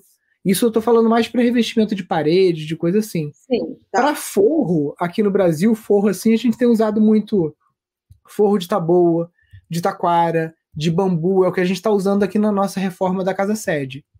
Nossa, bambu é o máximo, hein? Aqui não consegue bambu. Eu até é. pesquisei, não tem, não, não tem bambu. Não tem. Tem que ver uma outra madeira. Bambu aí, o bambu daí vem do sul da Bahia. Vem ali de, de, de Serra Grande, desses hum. locais ali. Ah, eu tenho contato lá do sul da Bahia que fornece para aí. Ah, ok. Porque não é tão grande assim, então não, não vai precisar de muito. Então poderia é. fazer o forro então de bambu, né? Eu estou é. achando que isso aí, uma vez que eu vou me ah, é, aprofundando mais na permacultura, estudando mais, eu vou conseguir ter Você mais tinha... contato. Aí eu vou Você fazer o meu chalé assim. Eu acho que eu vou, vou deixar Você isso. Tinha... Você tinha que dar um pulo aqui, se você pudesse. Eu agora para ir aí no instituto, passar um ano novo aí, sei lá, visitar. Eu estava até falando com a turma aqui. Pois é. Porque aqui vai te abrir a cabeça. A gente agora, no final de outubro, a gente até mudou para o final do mês, porque a gente não estava tendo tempo de divulgar, vai ser dia 28, 29 e 30. A gente vai ter um evento chamado Casas Ecológicas de Portas Abertas. Hum. E aí é, você, tipo assim, já consegue ver o que a gente está fazendo aqui com bambu laminado, com as estruturas todas, às vezes isso já te dá alguma ideia para o teu projeto. A gente está com já duas, três, duas casas prontas, uma casa concluindo o domo, acho que até o final do mês a gente conclui, que é a de Hiperadobe. E a de, a de taipa de pilão a gente deve estar iniciando agora em outubro. Né? A gente já está. Estamos refazendo o projeto dela, porque eu acabei ficando encantado com esses projetos mais modernos que eu mostrei ali. É, o nossa, é lindo demais. É, o nosso projeto estava muito casinha de hobbit. Eu falei assim: não, é. não, essa casa de tapete pilão, eu quero ela casa de capa de revista. Eu quero assim, Então, é isso que eu estou te falando. Vocês têm todo o conhecimento, toda a infraestrutura aí para poder ter algo assim, porque é o que eu estou procurando também. Eu falei, eu quero, mas assim, não quero também casinha de Hobbit, né? do é. Lord of the Ring. Eu quero uma. é, Não, a minha, a minha casa. Alto, muito aberto, aquele conceito aberto, é. tudo ali. Então, essa casa, essa casa minha aqui, ela é toda de bambu e barro, tá? Agora. e ela é bonita porque ela é alta, né? Eu posso ver que ela é, é. alta. Eu gosto de casa alta. Tem aquecimento, tem, tem todos os confortos. Tem bastante vidro também, né? Porque eu, eu também gosto. A, a gente não assiste televisão, né? Eu, eu não assisto TV desde 18 anos. Né? Então a, minha, a nossa TV de 80 polegadas é no segundo andar um vidrão que deve ter custado o preço de uma TV dessas Nossa! aí de alta tecnologia é para a gente poder ficar sentado vendo as estrelas, vendo a mata. É, né? Nossa, é isso que é vida. É isso que, é, que eu falo, arte na cura, porque o nome do sítio é Arte na Cura. Eu tenho que registrar esse nome, hein? Muito bonito. Deixa eu falar, o chão da casa é o quê? Que tipo de madeira é então, aqui no, no, no escritório, que eu, no escritório, na sala e nos quartos, é assoalho de bambu. Nossa! Só que ele é muito caro. Ele, é ele gostoso tipo, no pé, não? É, não. Ele é tipo assim, em dinheiro de hoje, ele é uns 300, 300 reais o metro quadrado. É muito caro. Nossa! Agora, Mas o resto... podia ficar tão lindo se pudesse é, ter isso aí. É. Agora, na, no, nas outras partes maiores, ali no quarto das crianças, que arranha mais né, e na sala, Sim. a gente colocou tábua de obra, tábua de pinos, normal. Olha só. Se você vier aqui, eu te convido para você vir aqui em casa, ver tudo, porque é, é questão de gosto. Por exemplo, a, a, a Core ela já quer a casinha de hobbit, né? A sala ah. de aula das crianças aqui, Sim. a sala de aula das crianças, ela já é mais essa, essa casinha de hobbit. Ah, eu acho lindo. Para criança, sim. Pode fazer um é. local assim para as crianças brincarem. Eu estou pensando nisso aí, de já construir. Inclusive, eu estou até praticando lá, que eu quero fazer uma, uma gruta, porque eu adoro cristais, né? Sempre trabalhei muito uhum. com cristais, tem vários cristais. Eu quero fazer tudo com adobe, assim, é, com é, pau a pique, não sei, usar tudo que eu tenho lá para poder fazer. E eu quero fazer lugar para as crianças, assim. Maravilha. Ah, eu quero realmente visitar. Eu acho que o que eu tinha que ter feito primeiro é chegar, viajar, curtir o Brasil, não ficar entrando já em. Eu então, tô assim, sabe? Eu tive. Eu tô com permacultura assim, entrando na minha veia. É, isso é uma coisa que eu ver um pouco mais. Só que aqui eu achei que eu ia ver mais, não estou vendo. Minas, é. eu visitei um lugar lindo lá, ecológico. Que é uma vai, vila, no... vila dos Profetas, o nome. O cara fez tudo com permacultura. Ele é, mesmo. Então, eu aqui, o que, que aconteceu? eu saí da empresa que eu trabalhava, da multinacional, e peguei um pouquinho de dinheiro que sobrou lá do Previdência Privada, consegui só subir o tijolo da casa sede. Aí tive que pegar empréstimo em banco para fazer. Então, desde que o Pindorama começou, né, eu fiquei uns 7, 8 anos enfiado aqui dentro, Nossa. aprendendo permacultura da uhum. parte do, do, jeito mais difícil, e eu não, uhum. eu não tinha nem dinheiro para ir visitar os outros espaços, né? o okay. sítio sugando tudo. Sim. Então, é, depois que eu, na verdade, eu, as informações chegavam para mim porque as pessoas vinham aqui de outros espaços de permacultura. Ah, Sim. Ah, dá para fazer assim, não sei o quê. Então foi assim que eu fui aprendendo, né? Ah. Agora, você que tá, cara, com filho criado, tudo não sei o quê, se você puder, né, tirar. É, não, não tô falando pra você parar tua obra e, e, e tudo mais, né? Mas você, pô, vai no Caparaó, dá uma mapeada no que tem aí sobe é. um pouquinho mais, vai para o sul da uhum. Bahia. Vai, uhum. cara, a Irina, a Irina tem, deve ter mais de 10 casas construídas lá na, na, área de Piracanga ali. Você pode ir lá, ver um monte de coisa, dar uma arejada uhum. para você voltar com esse holograma mais assim, cara, já sei o que eu quero, né? Eu preciso disso, eu preciso é. disso. Inclusive, eu acho que o Colin deve estar tá ouvindo esse live, está lá no Canadá agora. Uhum. Viu, Colin? quando ele chegar, para a gente já ir viajar. Mas isso, ó, eu tô achando muita coisa. Bahia, depois tá? vem aqui. Eu fui para Bahia, Nilson. Eu estava em Itacaré. Então, Nós alugamos então. uma casa em Itacaré. Meu amigo, que era do Canadá, também comprou um sítio lá com cachoeira, um lugar lindo. Eu fiquei Sim. apaixonada, só que é muito difícil assim você ter acesso às coisas, é muito é, é, é. isolado, sabe? Se você é. precisa de um médico, de, sei lá, é difícil. E eu achei também meio meio devagar, sabe? É. eu, eu, preciso de uma infraestrutura melhor, assim, para poder fazer o que eu quero fazer. Eu quero trazer a turma da América do Norte para cá. Sim, é, aeroporto perto, tudo assim. Olha, né? aeroporto Vitória aqui, olha, 20 minutos. É. É, a gente está de Vila Velha, no sítio Vila Velha é uma hora de distância, para Guarapari é 20 minutos. Então está próximo de tudo. O pessoal vem do Canadá, chega aqui em Vitória, eu pego eles lá com 40 minutos. Quer dizer, e aí você está no sítio, você está no fim do mundo, sabe? É, então eu estou achando, eu estou muito feliz com, com isso. Eu não sei se isso vai ser o único projeto, pode ser que eu tenha uhum. vontade uhum. de parar e ver uma terrinha lá também. Não precisa de muita coisa, não. Esse sítio é porque é o único que estava disponível com água, porque não existe água, os sítios não têm nascente, está tudo seca. Ah, o pessoal tem uma bicazinha lá, está cobrando um absurdo de caro pro, pelo, pelo o, a propriedade. Então, essa, o cara não sabia o que fazer com ela mais, estava queria ir embora para o Pará e me vendeu, vendeu até um pouco caro, infelizmente, eu não esperava pagar tanto, mas nós compramos mesmo por causa da água, tá? Porque no nosso planeta a gente vai ter que cuidar muito da água, a gente tem que plantar muito para a gente conseguir alcançar os lençóis freáticos e conseguir trazer Sim. água. Está muita seca no mundo, está muito problema, e não é questão de porque ah, não tem é questão porque as pessoas não plantam, eles não estão explorando. É. Mais Elas têm que aprender né? a viver uma vida natural, sabe? É. É, você vai, pega o seu tomate, tem coisa melhor do que você pegar a sua, a sua couve do, do, lá, a sua manga. Então, meus filhos estão lá igual loucos, lá no pé de mexerica, que não comem nada, eles só querem mexerica, eles estão igual criança, sabe? Subindo assim para pegar mexerica, para eles é coisa do outro mundo.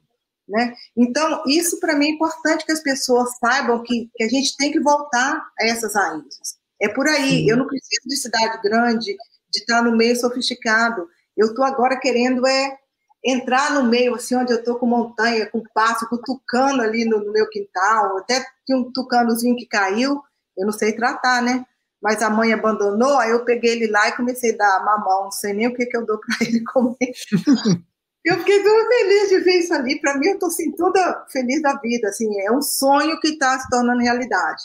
É de poder ter, porque a vida sustentável, a vida onde você use os ensinamentos da terra, mãe terra, é uma vida de luxo. É o que as pessoas estão fazendo agora. Inclusive, os bilionários lá, da, da nossa área lá, todos têm sítio, fazenda, tem tudo isso. E todo mundo está tendo construções assim naturais. Né? Uhum. Então, o chique o elegante é isso.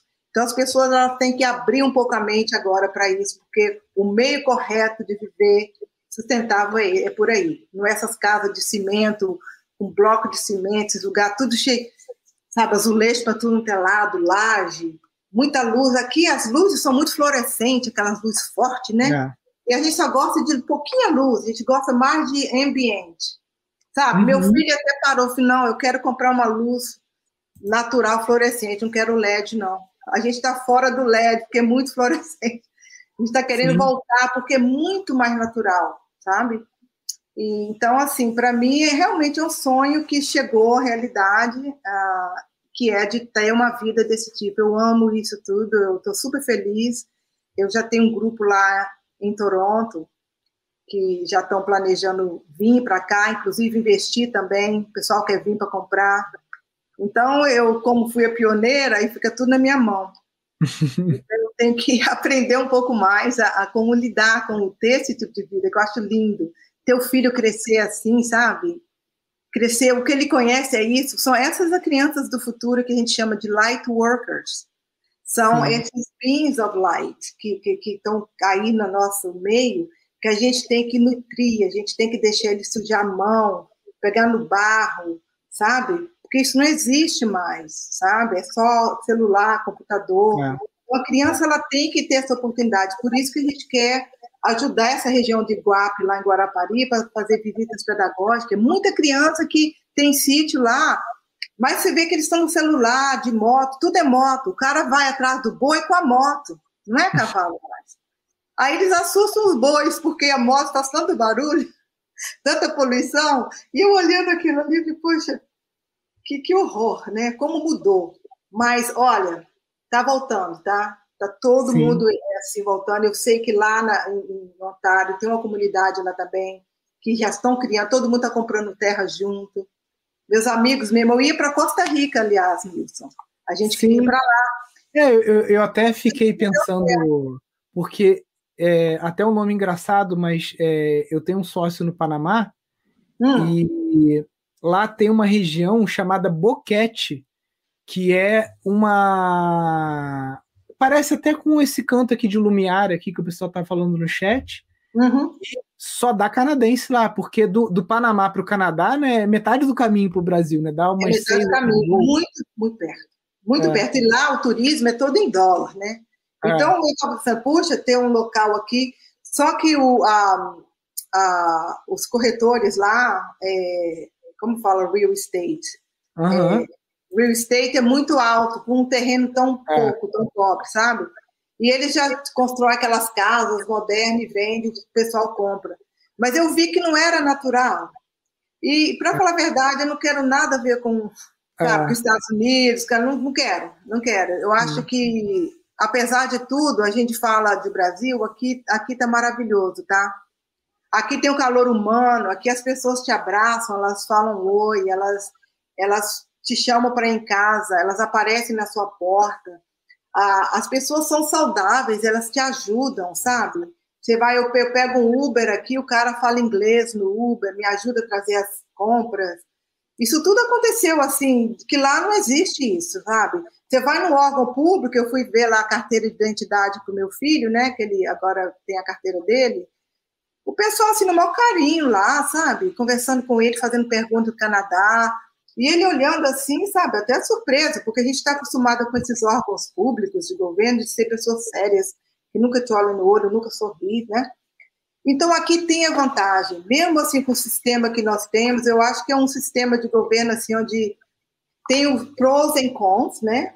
Mas é um sistema que, que as pessoas estão felizes, tá? Não importa o que, você tem um arroz, um feijão para comer, você sai, você trabalha o dia todo, você sai no fim de semana, vai para um barzinho, toma cerveja, mesmo com pouco dinheiro, sabe?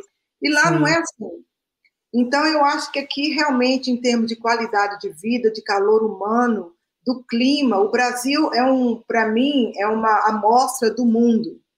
Porque uhum. aqui nós temos tudo, nós somos autossuficientes. Se, se de acabar o mundo e tiver só o Brasil, a gente vive porque aqui nós temos um pouquinho de cada, a gente tem de tudo aqui, todo o fator climático, nós temos toda a alimentação que nós precisamos, é, as pessoas também, sabe, de várias culturas. Então, é. Esse, esse... Eu saí daqui eu vi, nossa, quando eu cheguei café aqui. da manhã, hoje a gente fez um café da manhã aqui, a gente estava comentando isso, né? A gente hum. adora comida mexicana, tá? Eu acho que é uma, uma das heranças minha lá da Califórnia e da, ah. Flórida, é comida mexicana. Nossa. Aí hoje a gente estava fazendo, a gente, eu, a gente gosta tanto que a gente comprou aquela prensa de fazer o. Sério? Para fazer as, as tortilhas? Tortilha, isso. É. Aí a gente estava aqui com farinha de milho do sítio, Olha. Abaca, abacate do sítio, tomate do sítio, cebola do sítio, o coentro do sítio. E o feijão do sítio. Eu falei, cara, é, é, é uma comida mexicana 100% pindorama, tudo daqui. 100% né? natural, é assim é. que tem que ser, que você sente o gosto é. do milho, você faz... Porque a gente está é. acostumado com tudo processado. Eu lá era muito chata, eu, o pouco que a gente tinha, a gente gastava era com comida. A gente Sim. comprava só comida de fazendeiro, orgânica, a gente ia uhum. fazer assim, colher assim, morango, colher você... É, maçã. A gente... É ó, meu, meu, carro é, meu carro é velho, inclusive está no mecânico hoje. O carro é 2009. Mecânico é, aqui é muito ocupado é, esses caras, hein? O que, o, que, o que eu gasto, o que a gente gasta aqui em casa de comida orgânica, dava para eu pagar a prestação de um Volvo elétrico, entendeu? Ah, Mas eu prefiro é. gastar dinheiro com alimentação. Aqui então, em casa a gente só come orgânico, mesmo esquema. A gente vai, anda uma hora de carro para ir no sítio de não sei quem comprar iogurte, queijo e é. manteiga. Aí Nossa, faz parte do grupo de compra coletiva para comprar tâmara, que a gente adora tâmara, é, não sei o que, que vem lá não sei de onde, de São Paulo. É tipo assim, a, a nossa pegada de carbono nessa parte tá, tá negativa. Ai, Como a gente planta ah. muita árvore uhum. e a gente planta Sim. muita coisa aqui, a gente acaba conseguindo equilibrar ah, também. Que maravilha! É. A gente tem a é. mesma linha, então, porque a gente gastava, olha, só com comida orgânica, a gente ia comprar diretamente, até carne. A gente ia para comprar, só tem que comprar muito, né? Aí Sim. a gente tinha um freezer. A gente nem come carne, eu não como carne vermelha, essas coisas assim, não. É, mas eu gosto muito de, de champignon, de shiitake. Sim. E a gente lá tem uma variedade muito grande. E no nosso sítio, eu tenho, tinha lá é, o chaga, que eu usava na medicina chinesa para tratamento, para energia e tal, e tinha o reishi. E eu uhum. trouxe esses cogumelos de lá. Aí eu, eu, eles estão ressecados, porque eles ressecam, né? Só que são super nutritivos, então a gente comprava muito, a gente viajava para comprar isso aí. E, então eu acho assim que a dificuldade para a gente obter um alimento é, assim, é grande demais. As bananas não têm gosto de banana, As, a cenoura não tem gosto de cenoura. Aí quando a gente chegou aqui no Brasil, você começou a comer uma cenoura orgânica, que você começou a sentir esse é o gostinho da cenoura. Né? Então, isso para mim é, é, é, luxo, é conseguir comer bem, se alimentar bem, sabe? É poder usar a natureza assim, para se curar. A gente faz, a gente faz muito assim, é, a gente viaja, por exemplo, fazer meditação. É, a gente conhece muita gente nessa área. Então, eu trabalho muito com, com energia de cura, né? Uhum. Eu tenho, desde criança que eu tenho a habilidade de, de ver, de sentir espíritos. E... Minas tem muito essa tradição das rezadeiras, né? Da, da, das garrafadas com as ervas. É, então, e tem muita, muita mesmo. E aqui tem, eu, inclusive, eu tô, o que eu estou trabalhando agora é a minha horta medicinal. Porque uhum. eu quero fazer uma, uma, uma trilha terapêutica, como eu fazia lá, das pessoas andarem com mantra, sentindo a terra, andando assim, observando a natureza. Não é aquele andar de exercício físico, mas andar com a natureza. Você vê uma borboleta, Sim. você para, olha para ela, respira, continua andando. É isso que nós precisamos, sabe? Slow down. Todo mundo uhum. muito rápido. E, então eu, eu tenho essa vontade de fazer isso aqui. E aqui eu tenho tudo. Parece que, como eu te expliquei, veio tudo na minha mão. Parece que é, todas as intervenções que nós tivemos espirituais foi para nos trazer aqui. Eu não sai fora, sai fora de, desse país onde você está, já fez o que tinha que fazer, vai embora agora. E um dia, quando a gente estiver pessoalmente, eu te conto a história verdadeira, tá? Da, das coisas, o porquê que a gente veio para cá. Mas, assim, a nossa, minha família é músico, né? Meu marido é músico, tudo, professor, é, professor, ele... A gente trouxe a bossa nova para Toronto, a gente fazia shows, assim, com banda de jazz, assim, incrível, gravei três CDs. E agora meus filhos é que estão nessa.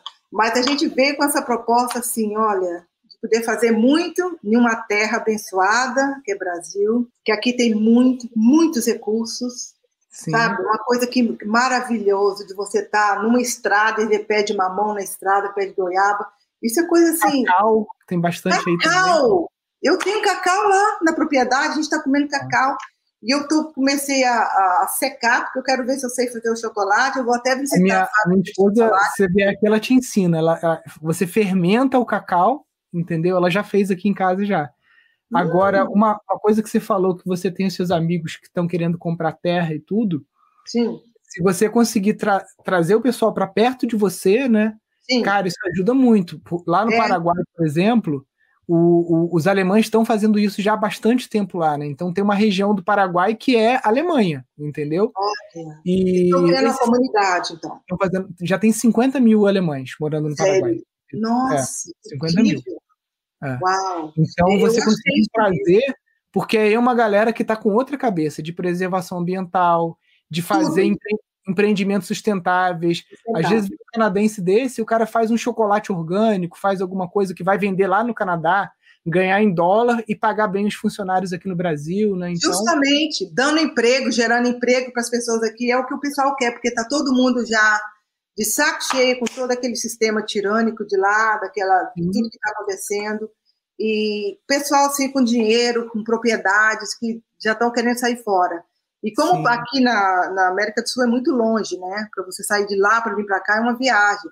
É. Mas eu estou aqui, eu fiz a minha carreira lá, eu conheço muita gente, nossa, muito envolvida com tudo. Com toda aquela turma de é, raw foodist, que são os. Ah, já fui dessa também, do Gabriel Cousin. Ah, eu entrei nessa, assim, eu conheço tudo. Gabriel Cousin, Kulvinska, é, David Wolf, todos são amigos mesmo. Ah, Vitória é, Butenco. É, todos eles. Eu não perdi, não perdi, eu tinha lá sprout, eu faço broto lá em casa. Era assim, aquele monte de broto crescendo para tudo quanto é lado, uhum. broto tudo. E eu fazia lá, né, com frio, com inverno e tudo mais. Imagina eu com sítio agora, vou fazer miséria, entendeu? Então eu estou assim muito feliz com, com essa oportunidade de das pessoas de lá virem para cá. Então eu estou tentando montar o espaço, dar uma reformada na casa que tem lá. Depois eu vou mandar umas fotos para você, fora disso, para você ver o que tem lá. Mas o lugar é um sonho, tá? Você tá lá, eu tô na casa de caseiro, assim, igual aquela namoradeira, eu ponho assim, eu falei, meu Deus, porque passa aquele córrego enorme no fundo, aí ele cai, né? Assim, tipo uma cachoeira, aquele barulho, com macacos para tudo quanto é lado. Assim. Não, e pra, eu lembro, eu, eu, morei na Inglaterra um ano, né? Aí eu recebi um amigo meu aqui, né? Eu lembro que ele, primeiro, né, só subindo a serra do Rio para Friburgo, ele já ficou boquiaberto. Aí fui levar ele numa cachoeira, começou a chover. A onda dele foi cortar a folha de bananeira, que ele nunca tinha visto uma folha daquele tamanho, né? Folha de bananeira, para usar de guarda-chuva. Ele tava se sentindo o Robson Crusoe ali, sabe? Ai, e isso é uma aventura, isso aí é assim, é o que dá mais prazer. As pessoas acham essa vida exótica, assim, quase que impossível, mas não é impossível. Então, aí aqui tem como a gente fazer isso tudo, né? Aqui a gente tem essa abundância. Aqui é muita abundância, E mesmo assim, infelizmente, com esse, com esse fator aí climático, que na verdade não é o que a gente pensa, né? Que esse global warming é uma história que eles estão inventando aí, mas eu acho que aqui a gente tem muito recurso, tá? A gente está bem. É, eu, eu odeio ver aqueles chemtrail no, no, aqui, aqui tem muito também, já vi muitas áreas. Uhum. Mas eu acho que aqui ainda tem, assim, um, você consegue ter aquela sombra, aquele cheiro de terra, assim. Você consegue se isolar aqui.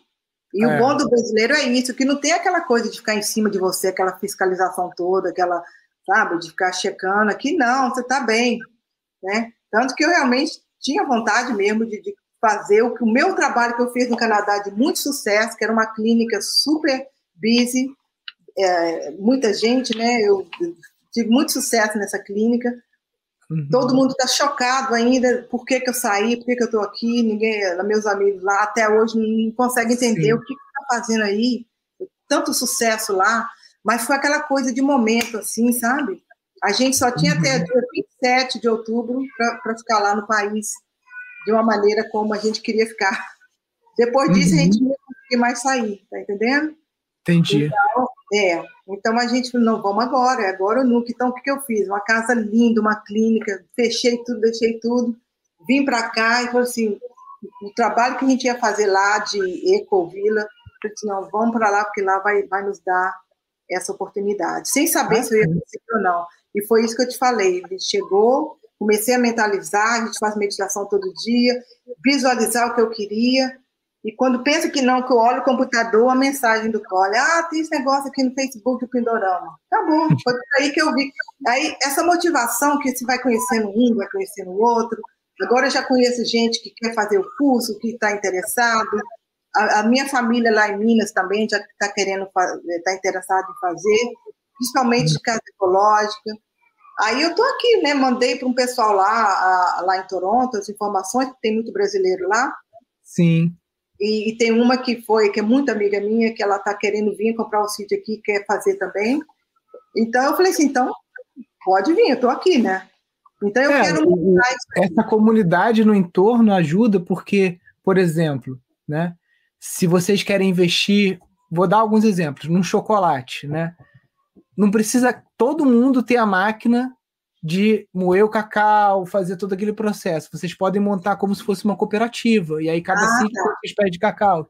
Então vocês podem fazer as coisas de forma coletiva. Airbnb. Ah, Isso. vamos comprar os sítios próximos e já vamos chamar um arquiteto, já vamos montar uma forma da taipa de pilão que possa ser reutilizada né, para a gente fazer vários ah, chalés com o mesmo ótimo. projeto. Então isso ganha uma escala que acaba economizando e vira um polo, né? Você é. sabe que aqui em, em São Paulo, é, na cidade de Botucatu, tem um bairro inteiro que é antroposófico, né? Chamado Demétria. E foi hum. um doido que mudou para lá e começou a puxar esse movimento, e de repente virou Olha. praticamente um bairro inteiro. Grego! Pessoas, é, pessoas ligadas à antroposofia, à agricultura biodinâmica, a Waldorf e tudo isso. Incrível, olha só. E isso, esse movimento está crescendo no mundo, porque a gente não fica a par dessas informações na mídia. Mas eu posso dizer Sim. que pelo envolvimento que eu tenho lá, que isso já está rolando, isso tudo já está acontecendo, já tem um movimento enorme.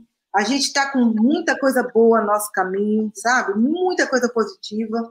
É, a gente já veio aqui com essa intenção de, de voltar essas raízes, porque a gente precisa. É uma maneira da gente conseguir passar por toda essa transmutação que a gente está passando agora. É, é, justamente isso. Então, por isso que você, se tiver oportunidade, ir para um sítio, uma área rural, fica ali e deixa, deixa tudo ir passando, sabe?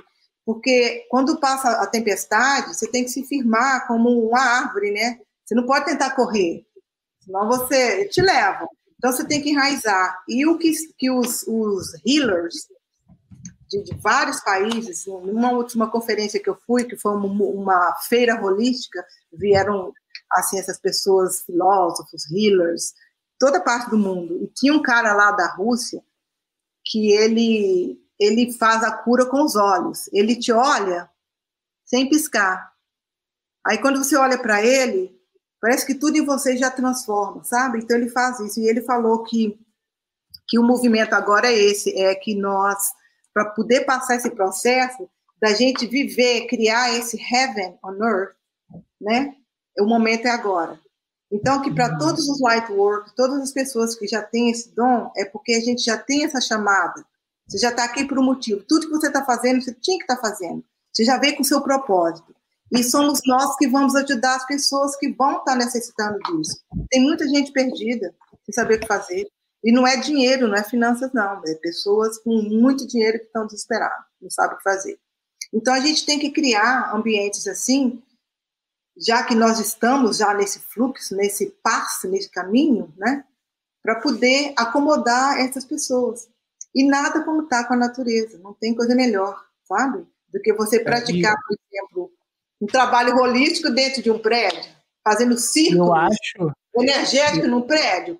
Não faça é, disso. Não, não dá. Tem que ser uma casa que, que é natural, né? E eu acho que no. O, o... Falando um pouquinho assim de um. Com você dá para falar essas coisas, né? De um karma planetário, né? Uhum. O hemisfério norte ele tem um karma muito pesado por conta de toda a colonização e tudo mais, né? Então, tudo isso que a gente está vendo acontecer com a Europa, incêndios florestais também no América do Norte, tudo, eu acredito que nas próximas décadas a gente vai ver uma inversão justamente do hemisfério sul se tornando o hemisfério mais poderoso, justamente porque é onde a gente tem os recursos naturais, né? E essas pessoas estão mudando para cá, né? Você viu?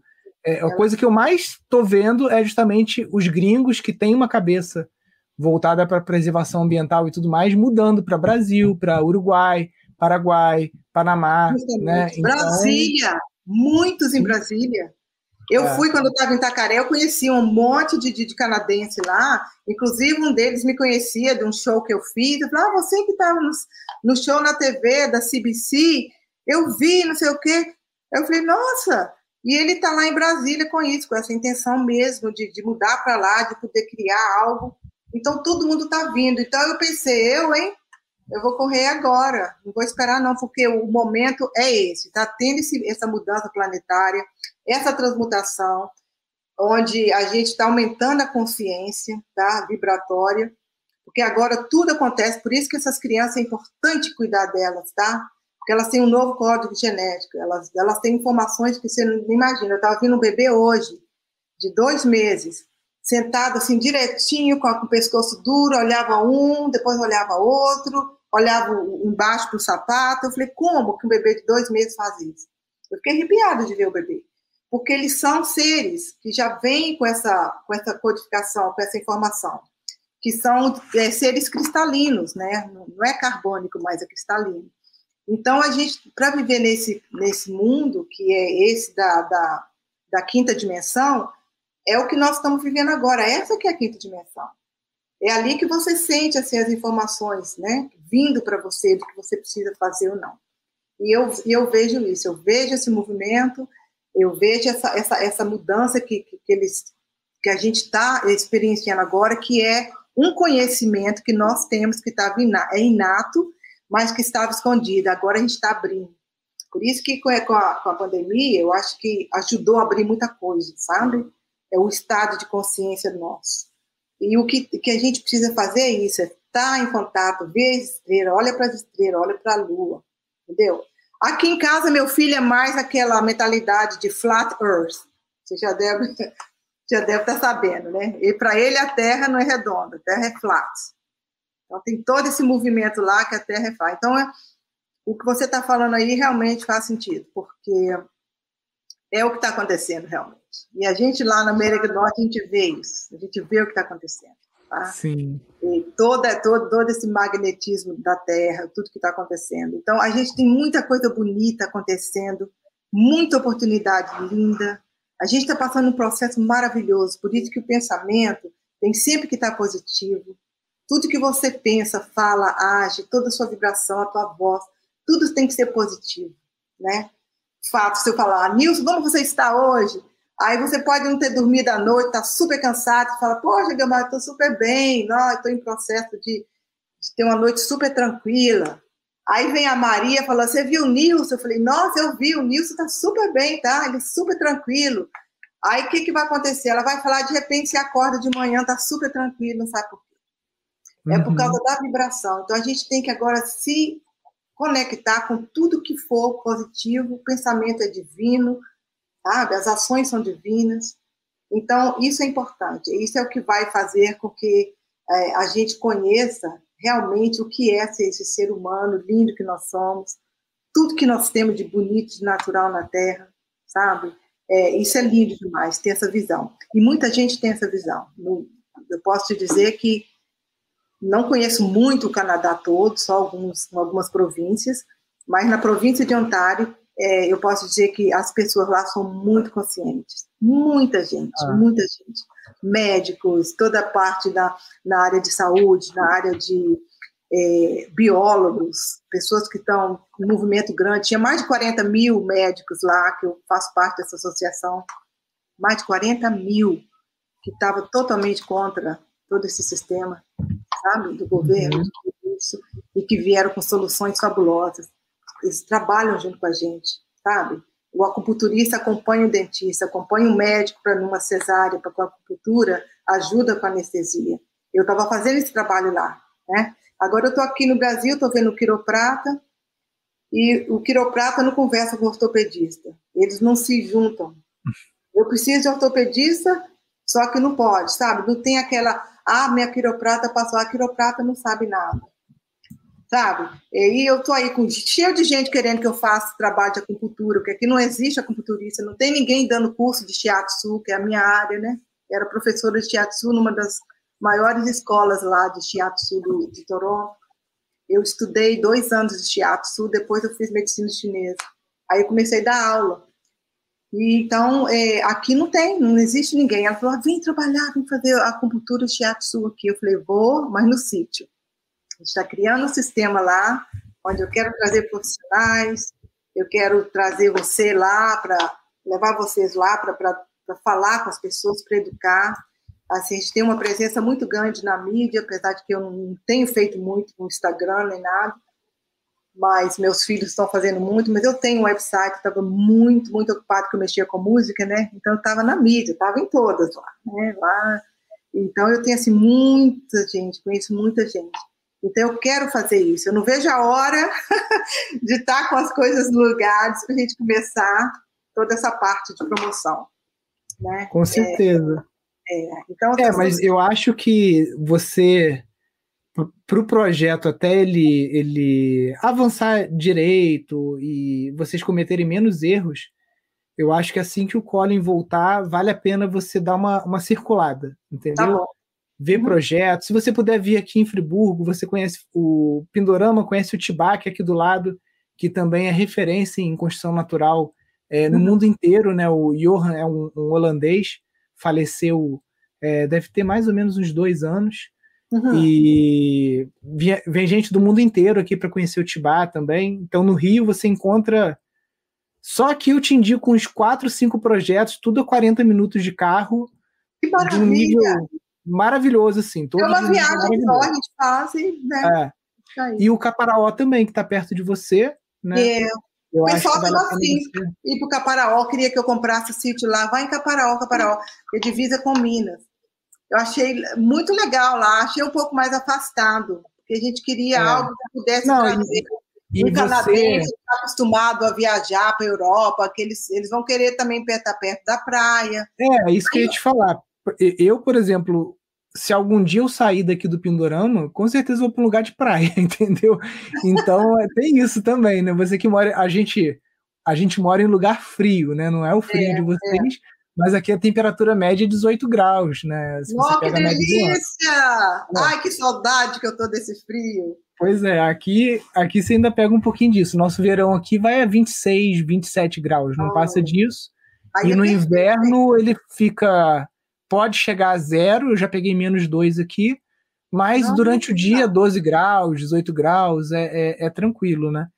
Nossa, então, para sair daqui, eu só saio daqui, eu se for para Pernambuco, ou para Alagoas, entendeu? Ah, é, com certeza, de, pro calor, o Caparaó, né? É, o Caparaó é muito lá para dentro, né? Então tem essa...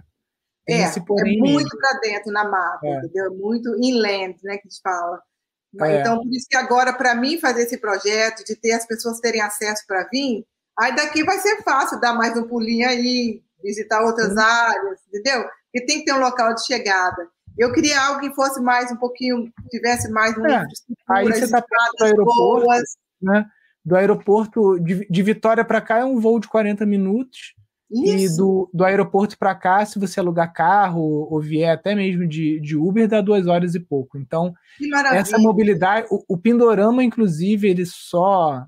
É, tentando mapear, né? Eu sempre tento identificar o que faz um projeto ser bem sucedido, né? Então, eu estudo muito sobre negócio, estou lendo um livro agora que ele conta a história de várias empresas, da Starbucks, da Nike, empresas multinacionais, né?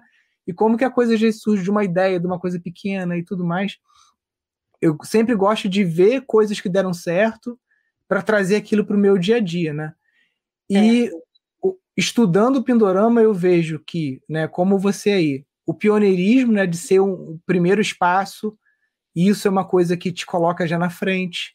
Estar próximo ao aeroporto, não estou tão perto quanto você, mas eu estou a 2 horas e 20 do aeroporto, então também não é uma coisa tão longe como tem projetos de permacultura, que são muito bons, mas que estão a 4 horas, 6 horas do aeroporto, né? Então já é mais complicado também.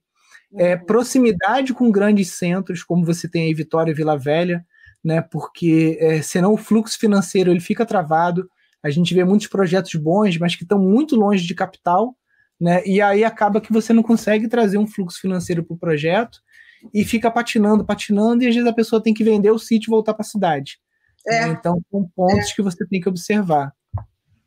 Então, justamente, então foi para nós era muito importante que estivéssemos próximo de cidade, próximo do aeroporto, que fosse próximo de praia, que fosse com a estação de água. É, então, assim, levou muito tempo para a gente descobrir esse local, mas esse local veio para a gente. Foi assim, acho que ele chegou na nossa mão. Foi tudo assim. Toma, aqui é seu, faz isso. Aquela coisa de você chegar no local e ver, não, esse, esse que é o local que eu quero. Então, é, para nós é a vantagem, né, de poder ter isso assim. E, enfim, a gente vai ter oportunidade também de viajar, fazer outros, outros, outros passeios, conhecer outras áreas. Eu tenho uma casa lá de Lagoa, que é um cottage no Canadá, lindo lugar também, cheio de cristal, lá a área é muito bonita, é uma região de lagos, sabe? E, e lá é perto da, de Niagara Falls, uhum. que é aquela cachoeira lá. Então é um terreno é, rochoso e assim. É uma casinha, é uma casinha que pode, pode gerar receita para você pelo Airbnb também, né? Aí, então, eu estou até trabalhando nisso agora, assim, fazendo umas mudancinhas lá para poder alugar, porque está lá parado, né? Então eu quero ah, não, fazer cara. essa coisa de trazer de lá para cá. Com certeza, porque se você tiver alguma amiga sua de confiança lá dentro do Airbnb, você faz o seu cadastro, ela faz também. Ela pode ser sua co-host. Então ela não precisa, tá? Mas tipo assim, a, a gente ficou numa casa aqui em Búzios que era de um casal e eles moravam nos Estados Unidos. Ah, ok. Você chega, a chave está dentro de um cofrinho, ou você libera a senha com QR Code, ou você digita, é. né? Você precisa ter mais alguém assim para questão de faxina, de dar é. uma olhada na casa, né? Isso você pode é. ter uma parceria lá. Justamente. Pra... É, é uma receita em Justamente. dólar, né? Inclusive, você sendo... para lá, alguém daqui que vai para lá, Isso. tem lugar lá, entendeu? Pode ficar lá na. O Colin está lá agora no momento, sozinho. A gente tem barco, canoa, é, barco à vela, muito caiaque, paddleboarding, uh, tudo, uhum. tá tudo lá. Eu estou apaixonada, que eu queria estar tá lá também. Porque é um lago lindo, sabe? Um lugar assim, incrível. A gente tem uma, uma trilha lá que chega em outros lagos. É muito bonito lá, então a gente não quis desfazer dessa propriedade. Então ele está lá Sim. agora e, e, eu quero ver se eu faço um link, né, assim, daqui lá, porque Sim. aí eu vou precisar ir para lá. Eu quero também ir para lá para talvez dar algum curso, espalhar Sim. mais, porque eu acho que a, a maneira que vocês trabalham aqui, as ideias são muito interessantes. Apesar de que os ensinamentos de permacultura, né, vêm mesmo de fora, né? É, Agora, são da Austrália, mas são universais. Se Isso. aplica a permacultura até em Marte, né? É, é justamente, vai. E a maneira que o brasileiro trabalha, os recursos aqui, como é feito, eu acho lindo, eu acho de muito bom gosto. Sabe, os detalhes é que me encantam sabe? Uhum. Aquele charme que você coloca em tudo, né? Tudo é utilizado, Sim. tudo é reciclado, né? Ah, igual lá, a gente está agora lá com, com, a madeira, tentando fazer uma pia que eu quero usar no chalé. Com a, com, a gente tá, eu comprei uma motosserra, aí eu fiquei sabendo que eu não posso ter motosserra, porque... Pode, pode sim. É só você pagar pode. um boleto de 20 reais e registrar ela no IBAMA, no site do IBAMA. No IBAMA? É mesmo? É. Eu vou, então. Ó, Porque precisa uma... motosserra. Porque como que pode não ter uma motosserra? Ó, Aí uma... não é porque eles acham que vai cortar árvore, não sei o quê. Falei, não, pode sim, pode sim. Você tem Instagram para eu passar aqui para o pessoal? Tem sim. Ah, é, eu, eu uso I am my guide. Perfect. Show. Então, e, e tem uma pessoa estava no live seu aí duas semanas atrás, estava falando com o pessoal que que é um grupo que estão montando também um trabalho assim de ecológico, holístico, e aí ela entrou em contato, falou, olha, eu moro em Ottawa, eu também estou uhum. indo para aí.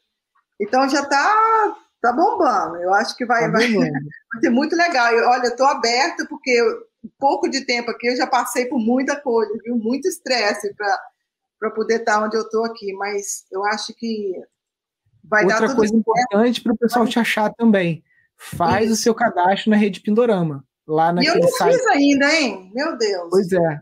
É, eu, eu tava esperando registrar o nome. Eu vou Puxa puxando. Não, mas bota sítio da Guiomar, bota tá. qualquer coisa pra galera Pode te achar, colocar. entendeu? Tá bom. Pode colocar, depois você muda o nome, não tem problema. Ah, então tá, eu vou fazer isso mesmo. Porque eu notei que eu não tô tendo uma presença lá. Mas aqui eu tô bem, eu tenho assim, a gente chegou, comprou esse apartamento aqui em Vila Velha, bem na Praia da Costa, o lugar mais bonito daqui é o Leblon aí do Rio.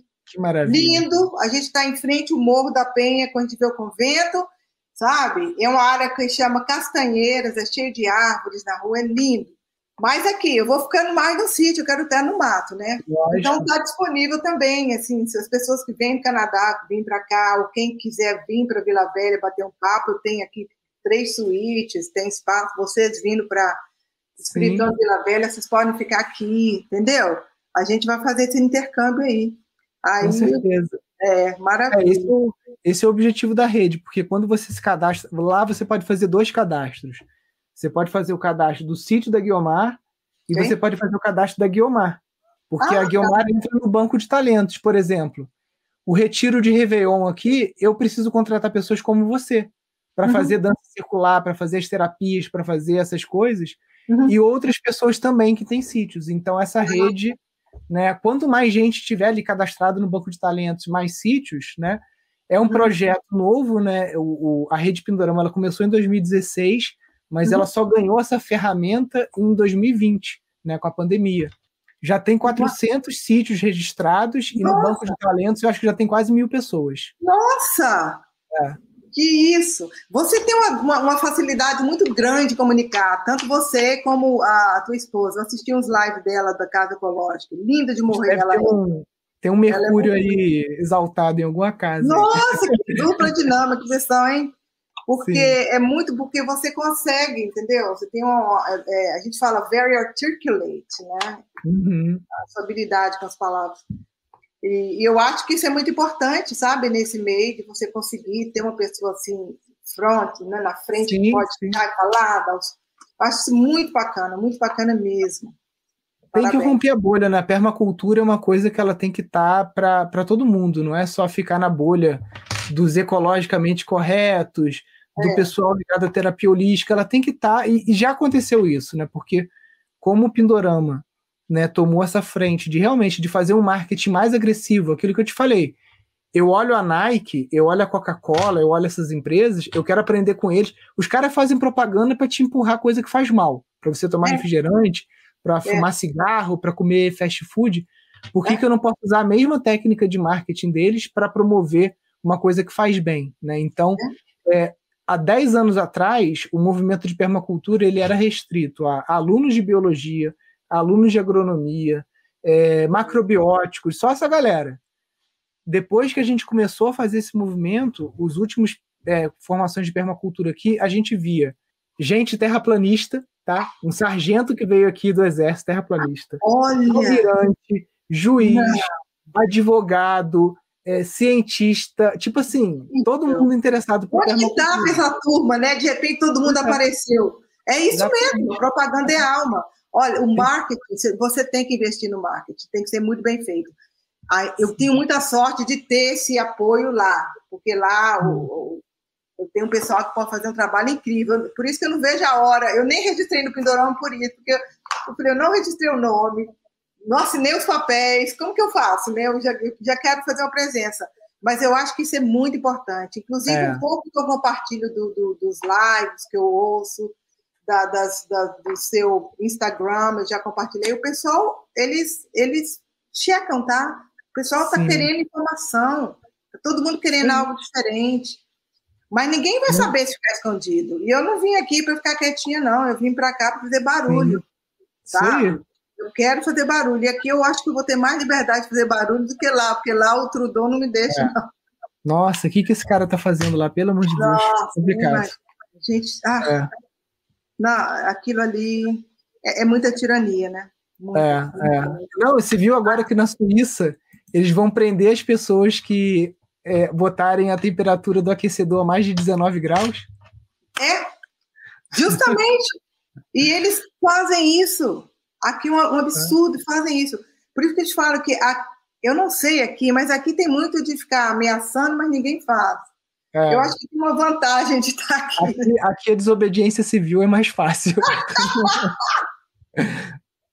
lá, assim, lá, lá, é mais difícil. Eu amigo dos caras aí, entendeu? Aqui, por exemplo, eu consegui tudo. Colin chegou aqui, ele já ficou residente no Brasil. Eu achei que seria impossível. Ah, porque a gente conhece não sei quem, que conhece não sei quem, aí vai pegando. Se você conhece alguém, você consegue tudo aqui. Aqui é questão é. Do, da comunicação, de, de socializar, sabe? Sim. E, então, muito mais fácil. Lá seria muito mais difícil. Então, por isso que ele está super feliz. Já é residente, ele já vai voltar aqui para o Brasil todo feliz com a carteirinha dele. Já tem, já tem CPF para pagar imposto? Já aqui. tem CPF. Meu filho, a Luana, o Adriano vieram aqui. O tempo que eles estavam aqui é isso, CPF. E o Adriano está fazendo autoescola para aprender a dirigir é, standard. Uhum. ele é só, a gente tem mais automático, né? Então, assim, eles estão se adaptando bem. Eu acho que aqui a gente tem condições disso, mas lá não está bom, não. Sim. Não, não beneficia a gente. Inclusive, a gente está nesse processo, a gente está tirando todo o nosso dinheiro, Sim. tá? comprando ouro e, é, e prata, Sim. deixando. Assim, é muito importante fazer isso. Tá? Nada de bolsa de valores, nada de funds, é, mutual fund, porque isso tudo é papel. Tudo que é papel digital está indo embora, hein? Tem que ter muito cuidado. Então, a Sim. gente está, assim, numa, nessa maratona aí. É, maratona! Que vai ser em breve, a maratona mesmo. É, eu acho que a, eu adoro o nome Maratona das Casas Ecológicas, porque é uma maratona.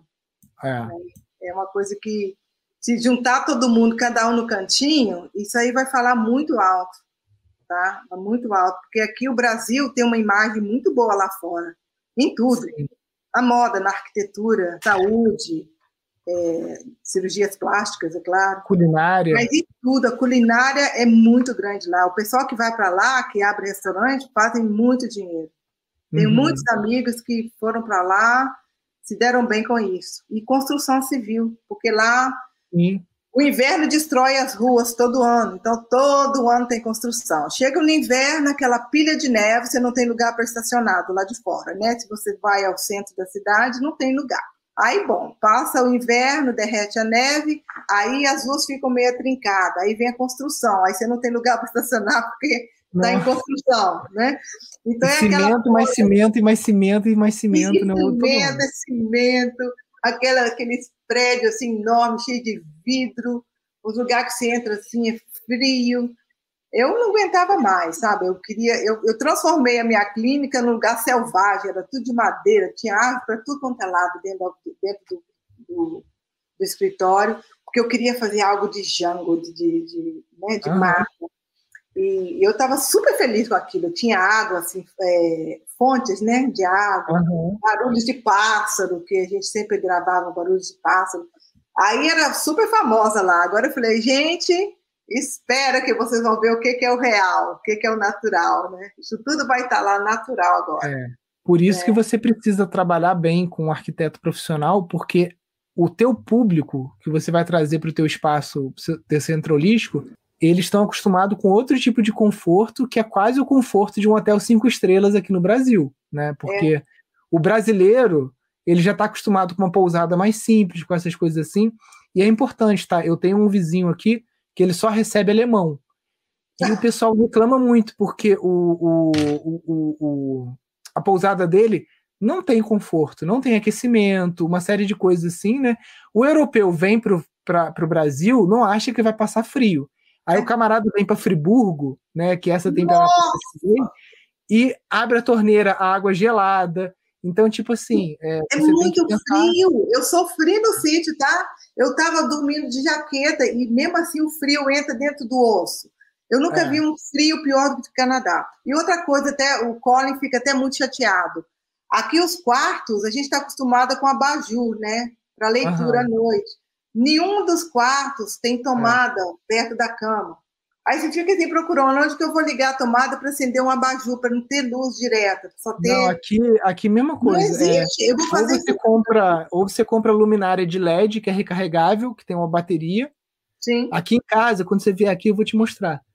Todos os quartos têm dimmer, entendeu? Ah, pra eu, eu adoro dimmer eu uso aquela lâmpada mais é, que imita aquelas lâmpadas antigas, né? Sim. Então, o quarto das, de noite, né, para fazer essa higiene do sono, tudo aqui com luz baixa, mas isso é, é coisa da casa saudável, né? De você não usar é. tinta tóxica, não usar verniz, não usar luz branca, usar dimmer para você poder regular, né? São coisas que as pessoas Maravilha. não sabem Era e que atrapalham muito o sono, né? Tá vendo? Então, como você, assim, com esse conhecimento todo, é possível, tá vendo? É possível, sim, porque a gente vivia assim lá, com dimmer, com, com luzes suaves, assim, nada de luz branca, fria. É, como facilitar o conforto, sabe? De ter uma coisa sustentável, um tapete gostoso, de, de fazer sim. coisas de madeira. É, aqui, por exemplo, eu estou nesse apartamento, a gente está começando a fazer tudo isso. Eu vou fazer, aqui é novo, a gente tem pouco tempo que comprou. Mas eu já estou com uma super mesa aqui feita de jaca, a minha mesa do centro também, lá, toda ela é feita de jaca também, ó, jaqueira. E eu quero fazer ele bem confortável, assim, tudo natural de madeira, porque a pessoa fica mais à vontade. E é tão barato, né? É mais barato que colocar esses é. porcelanatos, essas coisas caras assim no chão. Então, isso tudo para mim é importante, viu? É um conforto, fazer algo que a pessoa. Tudo está ali perto de você, sabe? Uma cozinha Sim. aberta, é, onde você tem tudo ali. É, esse conceito da, das tiny houses, né? Você consegue fazer uma obra extremamente pequena, né? De 9 metros quadrados, 12 metros quadrados, 18 metros quadrados, com cozinha, banheiro, tudo integrado, super confortável, que pode vir um casal, pode vir alguém do, do Canadá, passar um mês ali, que é a casa dele, entendeu? Ele, a casa ele tem dele, vai adorar. Ah. Nossa, que delícia ter um jacuzzi, que é tão fácil aqui, Isso. sabe? Um tanque de água aquecer, um lugar para você fazer uma fogueira, tão bonito, você compra lá aqueles. É tão fácil, né? E ter tudo acessível ali para a pessoa, ah. lugarzinho, você vem, estaciona o carrinho, tem. Ah, eu estou fazendo isso tudo lá, tá na maior obra lá no sítio agora, porque a gente está abrindo aquele tanque que te falei, aí Sim. ficou lindo aquele área, tem várias áreas de platô para fazer estacionamento Aí já uhum. tem as uhum. áreas designadas, que eu, eu acho que ali é que vai ser o lugar para os chalés. Aí eu estou super feliz, sabe, é, conseguindo fazer isso. Mas eu preciso de um arquiteto. Eu Sim. gostaria, se alguém, eu posso trazer essa pessoa lá. Ela uhum. tem lugar para ficar. É, eu preciso achar a pessoa, né? Você mandando assim os contatos para mim, vai ser ótimo. Eu estava pensando quando no início do curso, né, de, de, de vocês virem para me ajudar no sítio, mas eu vi o tanto que vocês é ocupado aí, não tava, não é. tinha tempo, não tem, não tem lugar na agenda de vocês. Meu, eu, meu, dia, meu dia tem 48 horas. Depois que eu tive Nossa. as meninas, então, duas crianças. Com criança, tendo filho em casa, mas não é, um é. sítio para cuidar. Não, né? mas a gente tem a gente tem equipe muito boa e a gente tem alunos muito bons que hoje já estão oferecendo serviço de arquitetura, de tudo assim, muito, com muita qualidade, sabe? Ah, que bom. Então a gente não quer. É, é, então você é, tem um grupo bom profissional, né? Você é, sabe da mão, sabe escolher, né? Exatamente. tem que ser pessoas tem... que realmente têm paixão pelo que faz, sabe? Exatamente. É como eles fizessem para eles mesmos.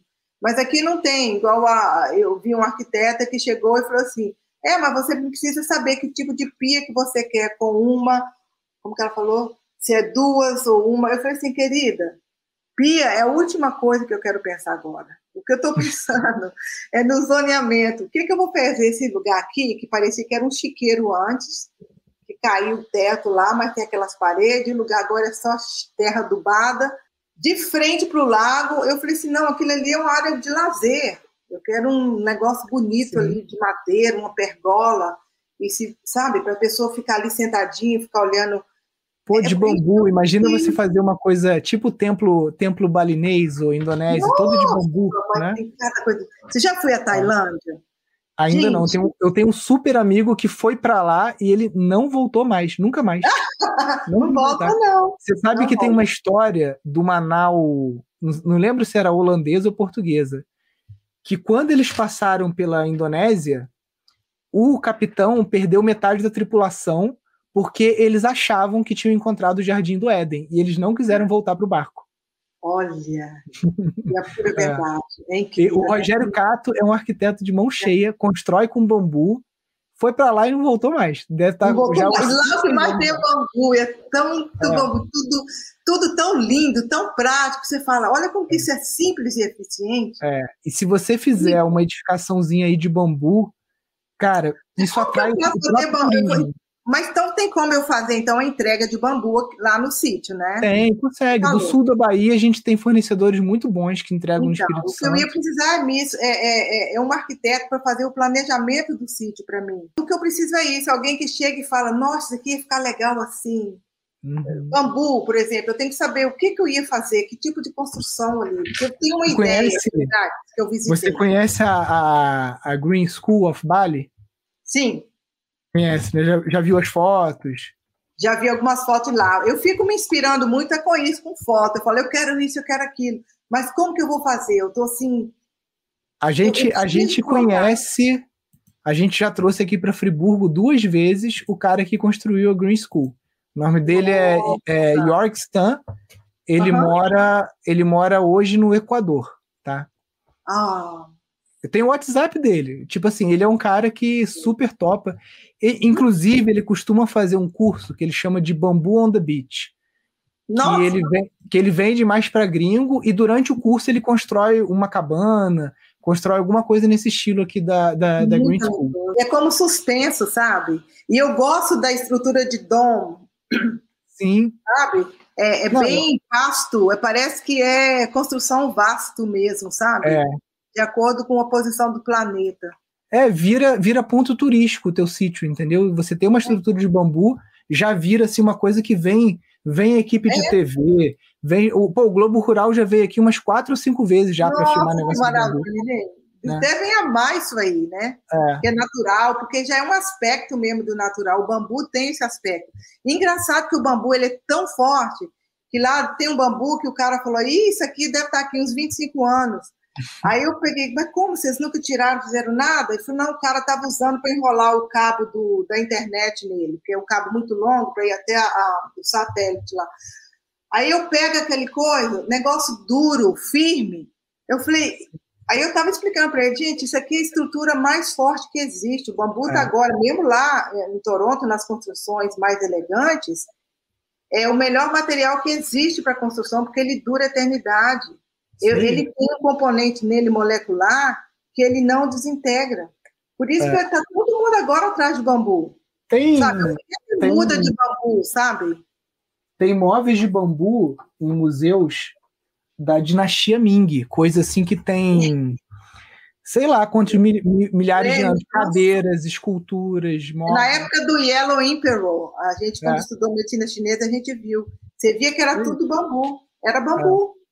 É. Né? Inclusive para tudo, bambu para tudo, para carregar água, bambu para luta. A China, a, a, a, evolução, a evolução da China e, e da Mongólia, ela se, deve, se, se deu ao domínio que esses dois povos tinham do, dentre várias coisas, do bambu. Porque com bambu, por exemplo, o arco e flecha mongol, o, o arco e flecha japonês, ele tem dois metros e tanto. Né? O arco e flecha mongol, que é de bambu, eles chegaram numa tecnologia que é um arco pequeno, que você consegue atirar montado a cavalo. Então, o poder de fogo de um arqueiro mongol era o equivalente quase que uma pistola de hoje, porque o cara conseguia, em cima do cavalo, e eles iam conquistando ali, né? Então, é, é, eu, eu, gosto muito de estudar a história do bambu. Tem um livro muito bom que você pode comprar na Amazon, The Gift uhum. of the Gods, né? Que é o presente dos deuses. E ali tem toda a história do bambu. É um livro assim para você ter, ele é de, de capa dura, sabe, com muitas fotos. Para quem é apaixonado por bambu, conta todas essas histórias, né? Sim, sim. Você sabe que o bambu é, é, o símbolo da virtude, né? A gente tem muito isso. Inclusive, na, no meu escritório, eu tinha aquelas árvores de bambu. É muito comum a gente ter aquilo uhum. dentro de um potezinho de vidro, com pedra, aí você põe um steak de bambu. O lucky bambu, né, que eles chamam. É. Então, o bambu trabalha muito assim com, com, com emoções, né? Eles falam que o bambu é a alma das, das pessoas, das emoções. Então, todo, como eu fiz é, é, o shiatsu, que é uma terapia japonesa, então uhum. tudo que a gente fazia lá era bambu, eu tinha o tatame, eu tinha todo aquele divider em três, uhum. o tudo de bambu. E lá eu consegui, olha pra você ver, aí eu pensando, bom, aqui vai ser fácil conseguir no bambu, porque aqui no Brasil, porque aqui, né? Nada. Sabe por que, que no Canadá é mais fácil? Não. Porque o Canadá, ele tem muito chinês, então a cultura do bambu lá ela é bem forte, né? Justamente. É, é. é muito forte. Agora, eu queria ter essa plantação de bambu, tá? Eu queria... Mas dá para você plantar. O, o, o bambusa, esse que eu tenho aqui, que é o, o é, ele é originário da Índia, tá? Para a tua região aí, que é mais tropical, ele é ideal. Ele, em oito anos, ele já está no porte para construção, entendeu? Uhum. Então uhum. não é um bambu que demora tanto. E é, você precisando para construir esse ano ainda, ano que vem, no sul da Bahia tem muito guádua, que é um outro bambu mais tropical, que ele é originário da Amazônia, uhum. mas que ele é excelente. Ele tem uma parede super grossa, o pessoal faz ponte, que passa caminhão em cima da ponte Nossa, com esse tipo de bambu. bambu é um né? muito forte. É, Impressionante, é, forte. gente. É, é incrível. É. Não, eu sei, tem muita, eu não sei quantas espécies tem. Eu sei que lá na China mesmo, a gente aprendeu que eles têm mais de 400 espécies. É, só bambu brasileiro são 217 espécies do Brasil. Sério? É, só brasileiro. No mundo inteiro são mais de mil espécies de bambu. Nossa, nossa. Tem bambu, aqui no sítio a gente tem bambu preto, tem, é, tem bambu japonês fino, tem grosso, tem gigante indiano, tem o verde e amarelo, né, que também é indiano, uhum. aquele que o pessoal chama de bambu brasileiro. Aqui a gente tem umas, uns sete, oito tipos de bambu. É. Na, no, tem um, um, instituto de pesquisa da Unicamp que eles têm cento e tantas espécies. Tipo um jardim botânico só de bambu. Nossa, lá em Campinas. É. Incrível. É. Em Campinas, né? Eu queria é. visitar mesmo, acho muito bonito. Eu estudei um pouquinho também da história do bambu lá, porque parece que tem toda uma tradição, né? É uma coisa que foi a parte. Tem, tem, tem um lugar, se você for a São Paulo, que você deve visitar, que é o Instituto Visão Futuro, da Susan Andrews. Ela é uma monja do Ananda Marga e ela tem um dos maiores é, ecovilas e ashrams do, da América Latina. Tá? Chama Instituto Visão Futuro é em, se não me engano, é em Piracaia. Isso fica em que parte de São Paulo? Hein? Não é muito longe da capital, não, tá? Não? Não, você consegue ir de avião para São Paulo e dali você consegue chegar tranquilo. Ela tem vários cursos nessa área de é, holística e de hum. integração de equipe, um monte de coisa assim, vale a pena conhecer. Ai, que legal. Ah, eu quero conhecer sim. Aqui tem muita coisa interessante. Gente, tem. é muita informação.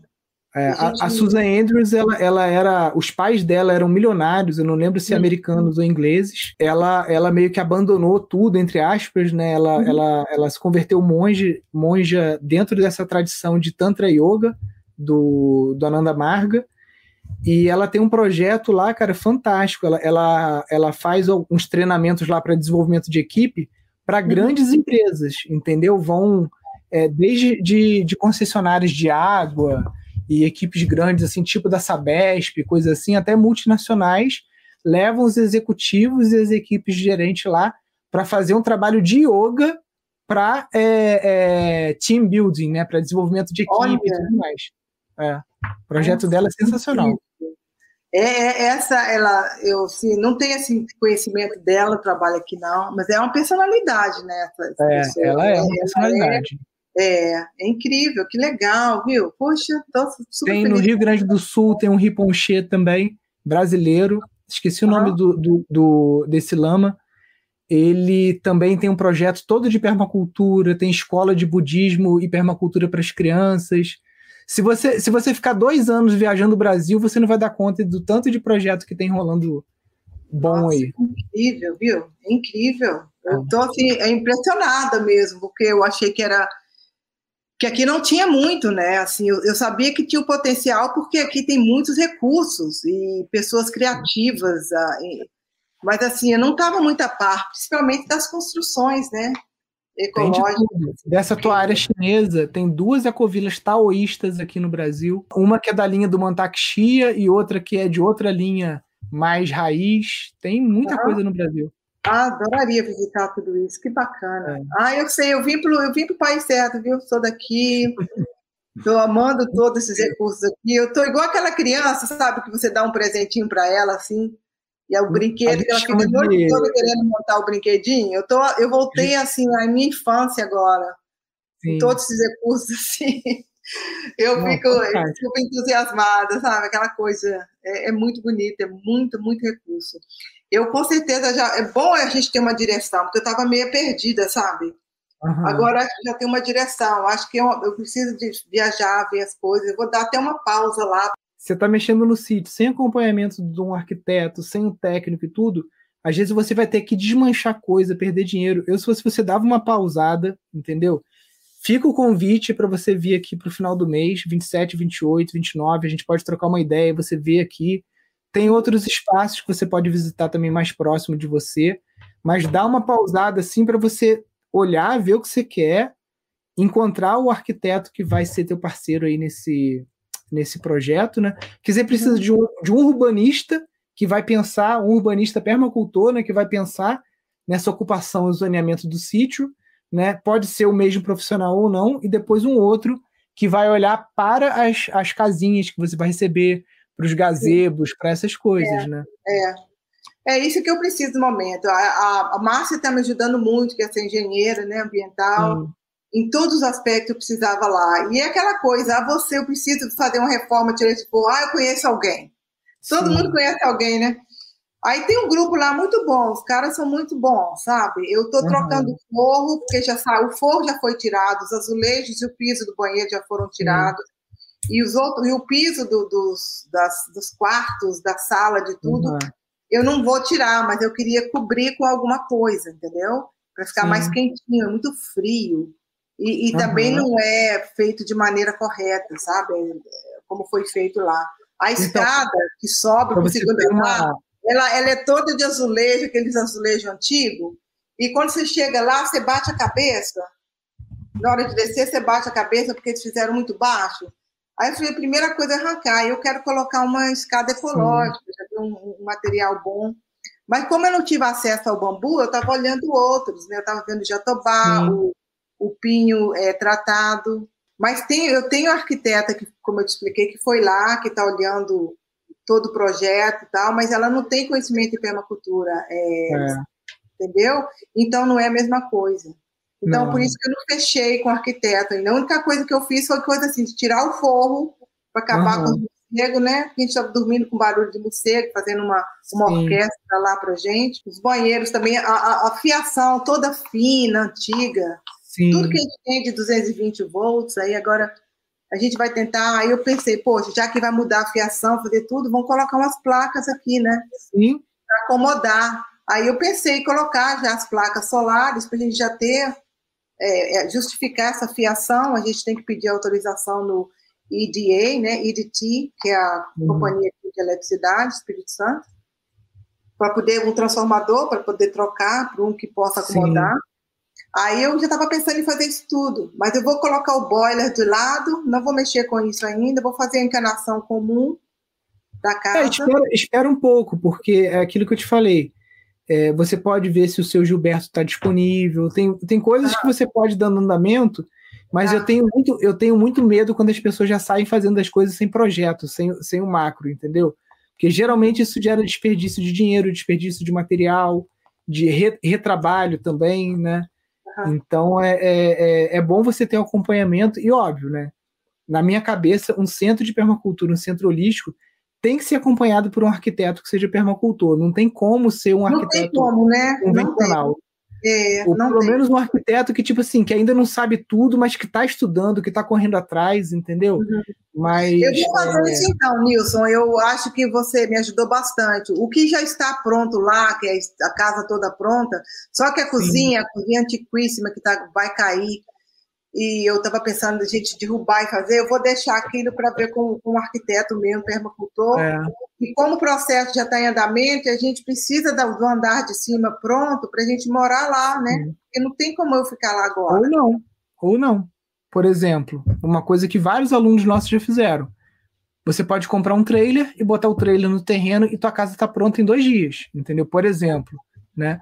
Você pode é, fazer um chalé desses pré-fabricados de hum. 30 metros quadrados, fica pronto em dois, três meses e você já está lá dentro também. Depois, quando a outra casa ficar pronta, já é um Airbnb seu. Então tem, o, tem várias possibilidades, entendeu? O, o trailer, no Brasil, você vende ele. Você compra o trailer, usa lá tantos meses, depois você pega, bota ele no Mercado Livre e vende também. Não é uma coisa que você precisa ficar com ele, né? Então, eu podia solução. fazer então, justamente. É porque eu estou vendo lá agora com o projeto já em andamento, é, nessa casa, eu, era bom que a gente pudesse ter mais tempo, está tudo muito corrido. É, é, é. Quando entra nisso, cara, é, é tipo assim, começa a rasgar dinheiro. Entendeu? É, é, é complicado. Eu vou ver se eu faço isso então. Se eu com mais rápido conseguir o contato desse, desse arquiteto, aí vai ser bacana. Não, tem, perto do sítio não tem nenhuma casa para alugar, alguma coisa tem, assim? Tem. Né? Mas às vezes é essa solução, tipo assim. É. Para poder fazer devagar, né? É. É. Porque, inclusive, eu não quis trocar nada, igual, por exemplo, as telhas. As telhas lá são ótimas, tudo de cerâmica. Sim. Mas está tudo sujo de cocô de, de morcego, uhum. umas quebradas. Então, em vez de o cara falou, ah, vai levar uns 15 mil, 20 mil para trocar as telhas. Eu não vou trocar telha, essa telha é tão boa, né?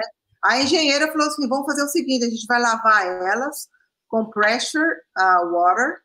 Uhum. Aí tira tudo e vão pintar com uma, uma tinta ecológica, porque ela sabe, ela também é da permacultura, essa engenheira ambiental. Só que ela não tem contato assim com, com o arquiteto que é permacultor, ela não tem. Ela, é, acho que uhum. o pessoal que ela está me indicando e outros que eu vi, não tem esse conhecimento. Sim. Mas pelo menos ela sabe. Então o que a gente vai fazer é o quê? Nós vamos pintar as telhas, vamos lavar bonitinho uhum. e só trocar as que estão quebradas, porque está perfeito o telhado. Sim. Entendeu? Todos usando tudo que está segurando o forro também está em forma, não tem nada quebrado. É só o forro que eles fizeram de um, de um material, parece madeira, mas que não foi tratado. Então, as uhum. traças, o pino, você acha que começou a comer, então estava caindo um pó, um pó marronzinho. Uhum.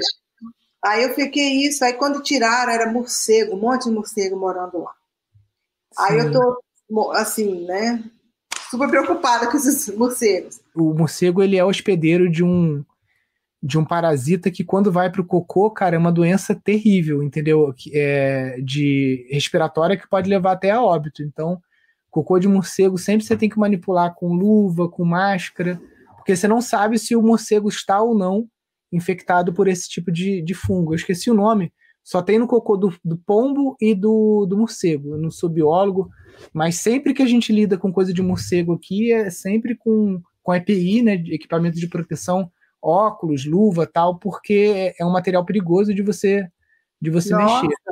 É. E a gente ficou muito exposto, porque eu até achei que o cocô do morcego podia ser adubo de planta. É excelente adubo, tá? É um dos melhores adubos que tem. Só porque que. eu coloquei lá no jardim. Tem é. que saber manipular, né? Com luva é. e tudo, né? Isso. Mas eu não, gosto da ideia de ter morcego, tem pavor disso. Não, não, morcego ele fica na floresta, aqui também eu demorei para conseguir. É, a casa com teto verde, ela acaba com esse problema, porque casa de teto verde não tem forro, não tem espaço oco, não tem nenhum lugar para nenhum tipo de bicho se, se alojar, né?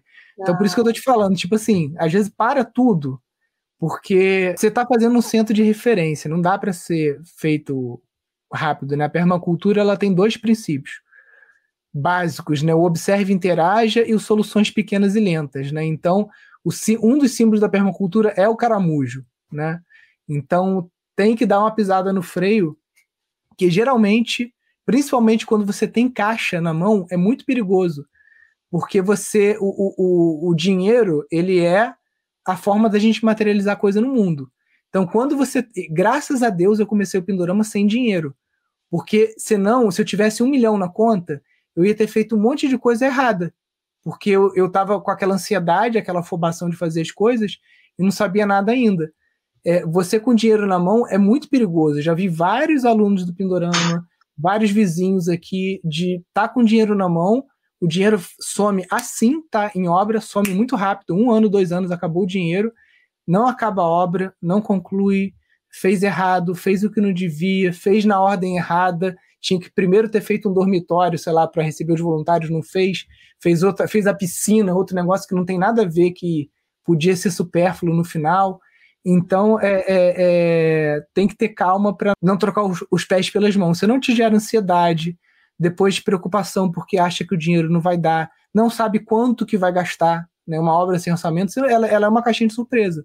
Você é. não sabe quanto que vai gastar, né? Então, tudo para tudo isso, o arquiteto te ajuda a dimensionar, calcular a quantidade de material que você vai comprar, para você não comprar com desperdício, né? Planejamento ele é uma atitude ecológica, né? Muito importante, é. Por isso que o, a, o projeto lá foi uma coisa muito simples, pequena, para não Sim. ficar, né, assim, a gente saber que direção tomar, porque eu falei, eu não quero fazer sem a presença de um arquiteto. Agora, o, o, tirando forro lá, é, era uma coisa que não tinha como a gente ficar lá com Não, lógico. Tem, é. tem aquela reforma que se você não fizer, a casa vai cair, o telhado vai cair. Vai... É, é o que nós estamos fazendo agora. Como eu como tirei o forro, aí já veio a ideia. Que tipo de, de material que podia colocar no forro sustentável? O porquê Sim. que aproveitar agora que tem que trocar essa fiação, quebrar a parede para poder pegar os, os, canos fininhos, sabe? Uhum. Aquilo tudo tem que ser trocado. Aí, já que é. vai trocar, por que de não fazer uma, uma, parte elétrica com a energia ah, solar? Tem conduíte, tem conduíte é, feito de bagaço de cana e tem uma linha de fio da, da Prisma, da Pirelli, que o, o plástico é todo bioplástico feito de bagaço de cana, anti-incêndio. Tem tudo ecológico já por aqui, entendeu? Dá para você fazer com calma, tendo Nossa, essas, essas referências. É, então, eu acho que a casa, porque essa casa sede lá, eu ela já está lá, senão eu tinha construído uma desse jeito. Do Mas já está né? lá, a casa todinha, Não, bonita, dá, dá para adaptar. Três quartos do, com dois banheiros em cima, um suíte, um banheiro embaixo. Então, assim, é uma casa gostosa para morar, sabe? Mas não Sim, é do meu estilo. É, então, assim, eu pensando nisso, quando eu fizer os chalés e fazer o meu chalé, para fazer Sim. tudo bonitinho. Mas eu já queria ter uma experiência lá de já ter uma energia solar, já, já tem um material sustentável no forro, já tem um material no chão para cobrir aquele azulejo. Eu preciso disso agora, né? O que é, a Bibiana está falando aqui, ó, quanto mais demorado o projeto, mais rápida a construção. É aquela história do a, a, afiar o machado, né? Você hum. fica afiando o machado ali um tempão, na hora que você vai torar a lenha, é rapidinho, né? Porque é tem projeto, tem cronograma, tem é. planilha, é. né? Você sabe tudo na, nas etapas, né? É, não, é uma boa frase, essa frase realmente alertou. É bom ah. que agora eu estou me sentindo assim, bem forte com informação, que eu vou já entrar em contato com a equipe amanhã, já discutir isso tudo, porque eu não estou com pressa, não quero fazer as pressas.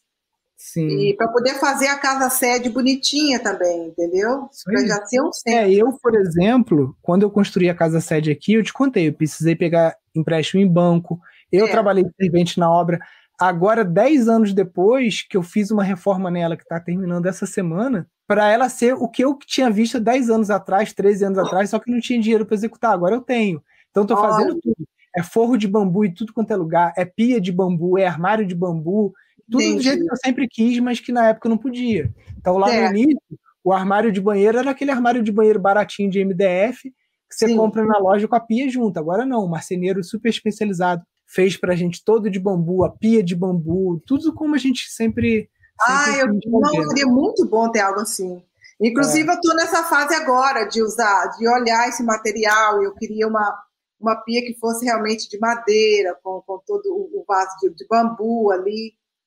E eu não consegui achar, porque aqui não tem lugar onde você acha essas coisas. Eu já, já fui em Vitória, já fui em vários locais, não consegui achar.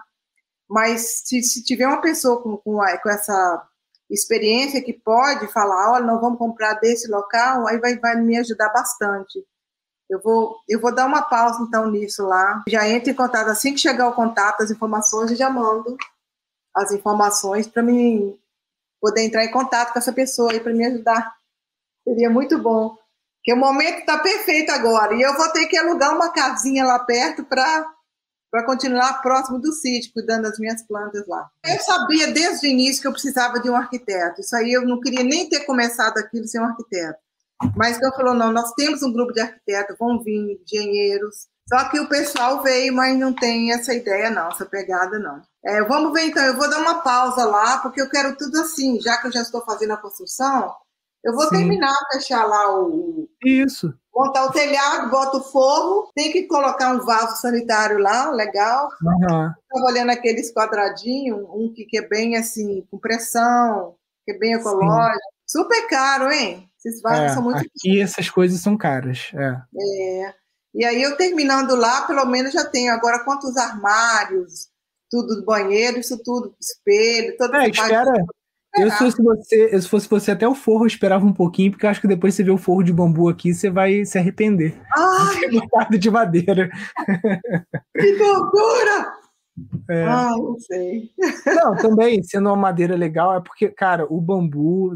Quando você vier aqui, você vai entender o que eu tô falando. Ai, meu é... Deus, eu entendo o que você tá falando. Deve ser lindo que eu visitei porque os o bambu, o bambu ele tem, o bambu ele tem o alimental dele também, né? Então, aonde você bota bambu, ele atrai prosperidade, é, é outra coisa, cara. É... Então, é isso que eu quero. Olha, pronto, Sim. pronto. Aí vou ter um forro de bambu.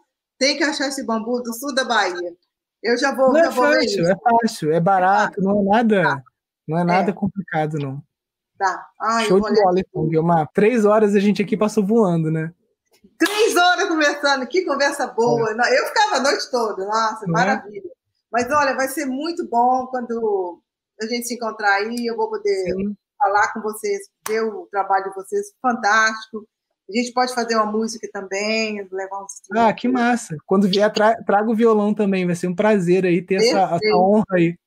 Nossa, que bom! Tá, a gente fica então em contato. Muito obrigada pela, Obrigado. pelas informações, sucesso aí. Obrigada a todos aí que estão no live aí com a gente, ou que ficaram até agora. Obrigada pela atenção e manda aí recadinho para mim, por favor, no Instagram. Show de bola, pessoal. Perfeito. Valeu então, Guilherme. Boa noite, Valeu, um abraço para todos aí. Muito obrigada, gente. Tchau. Valeu, tchau, tchau. Valeu, tchau.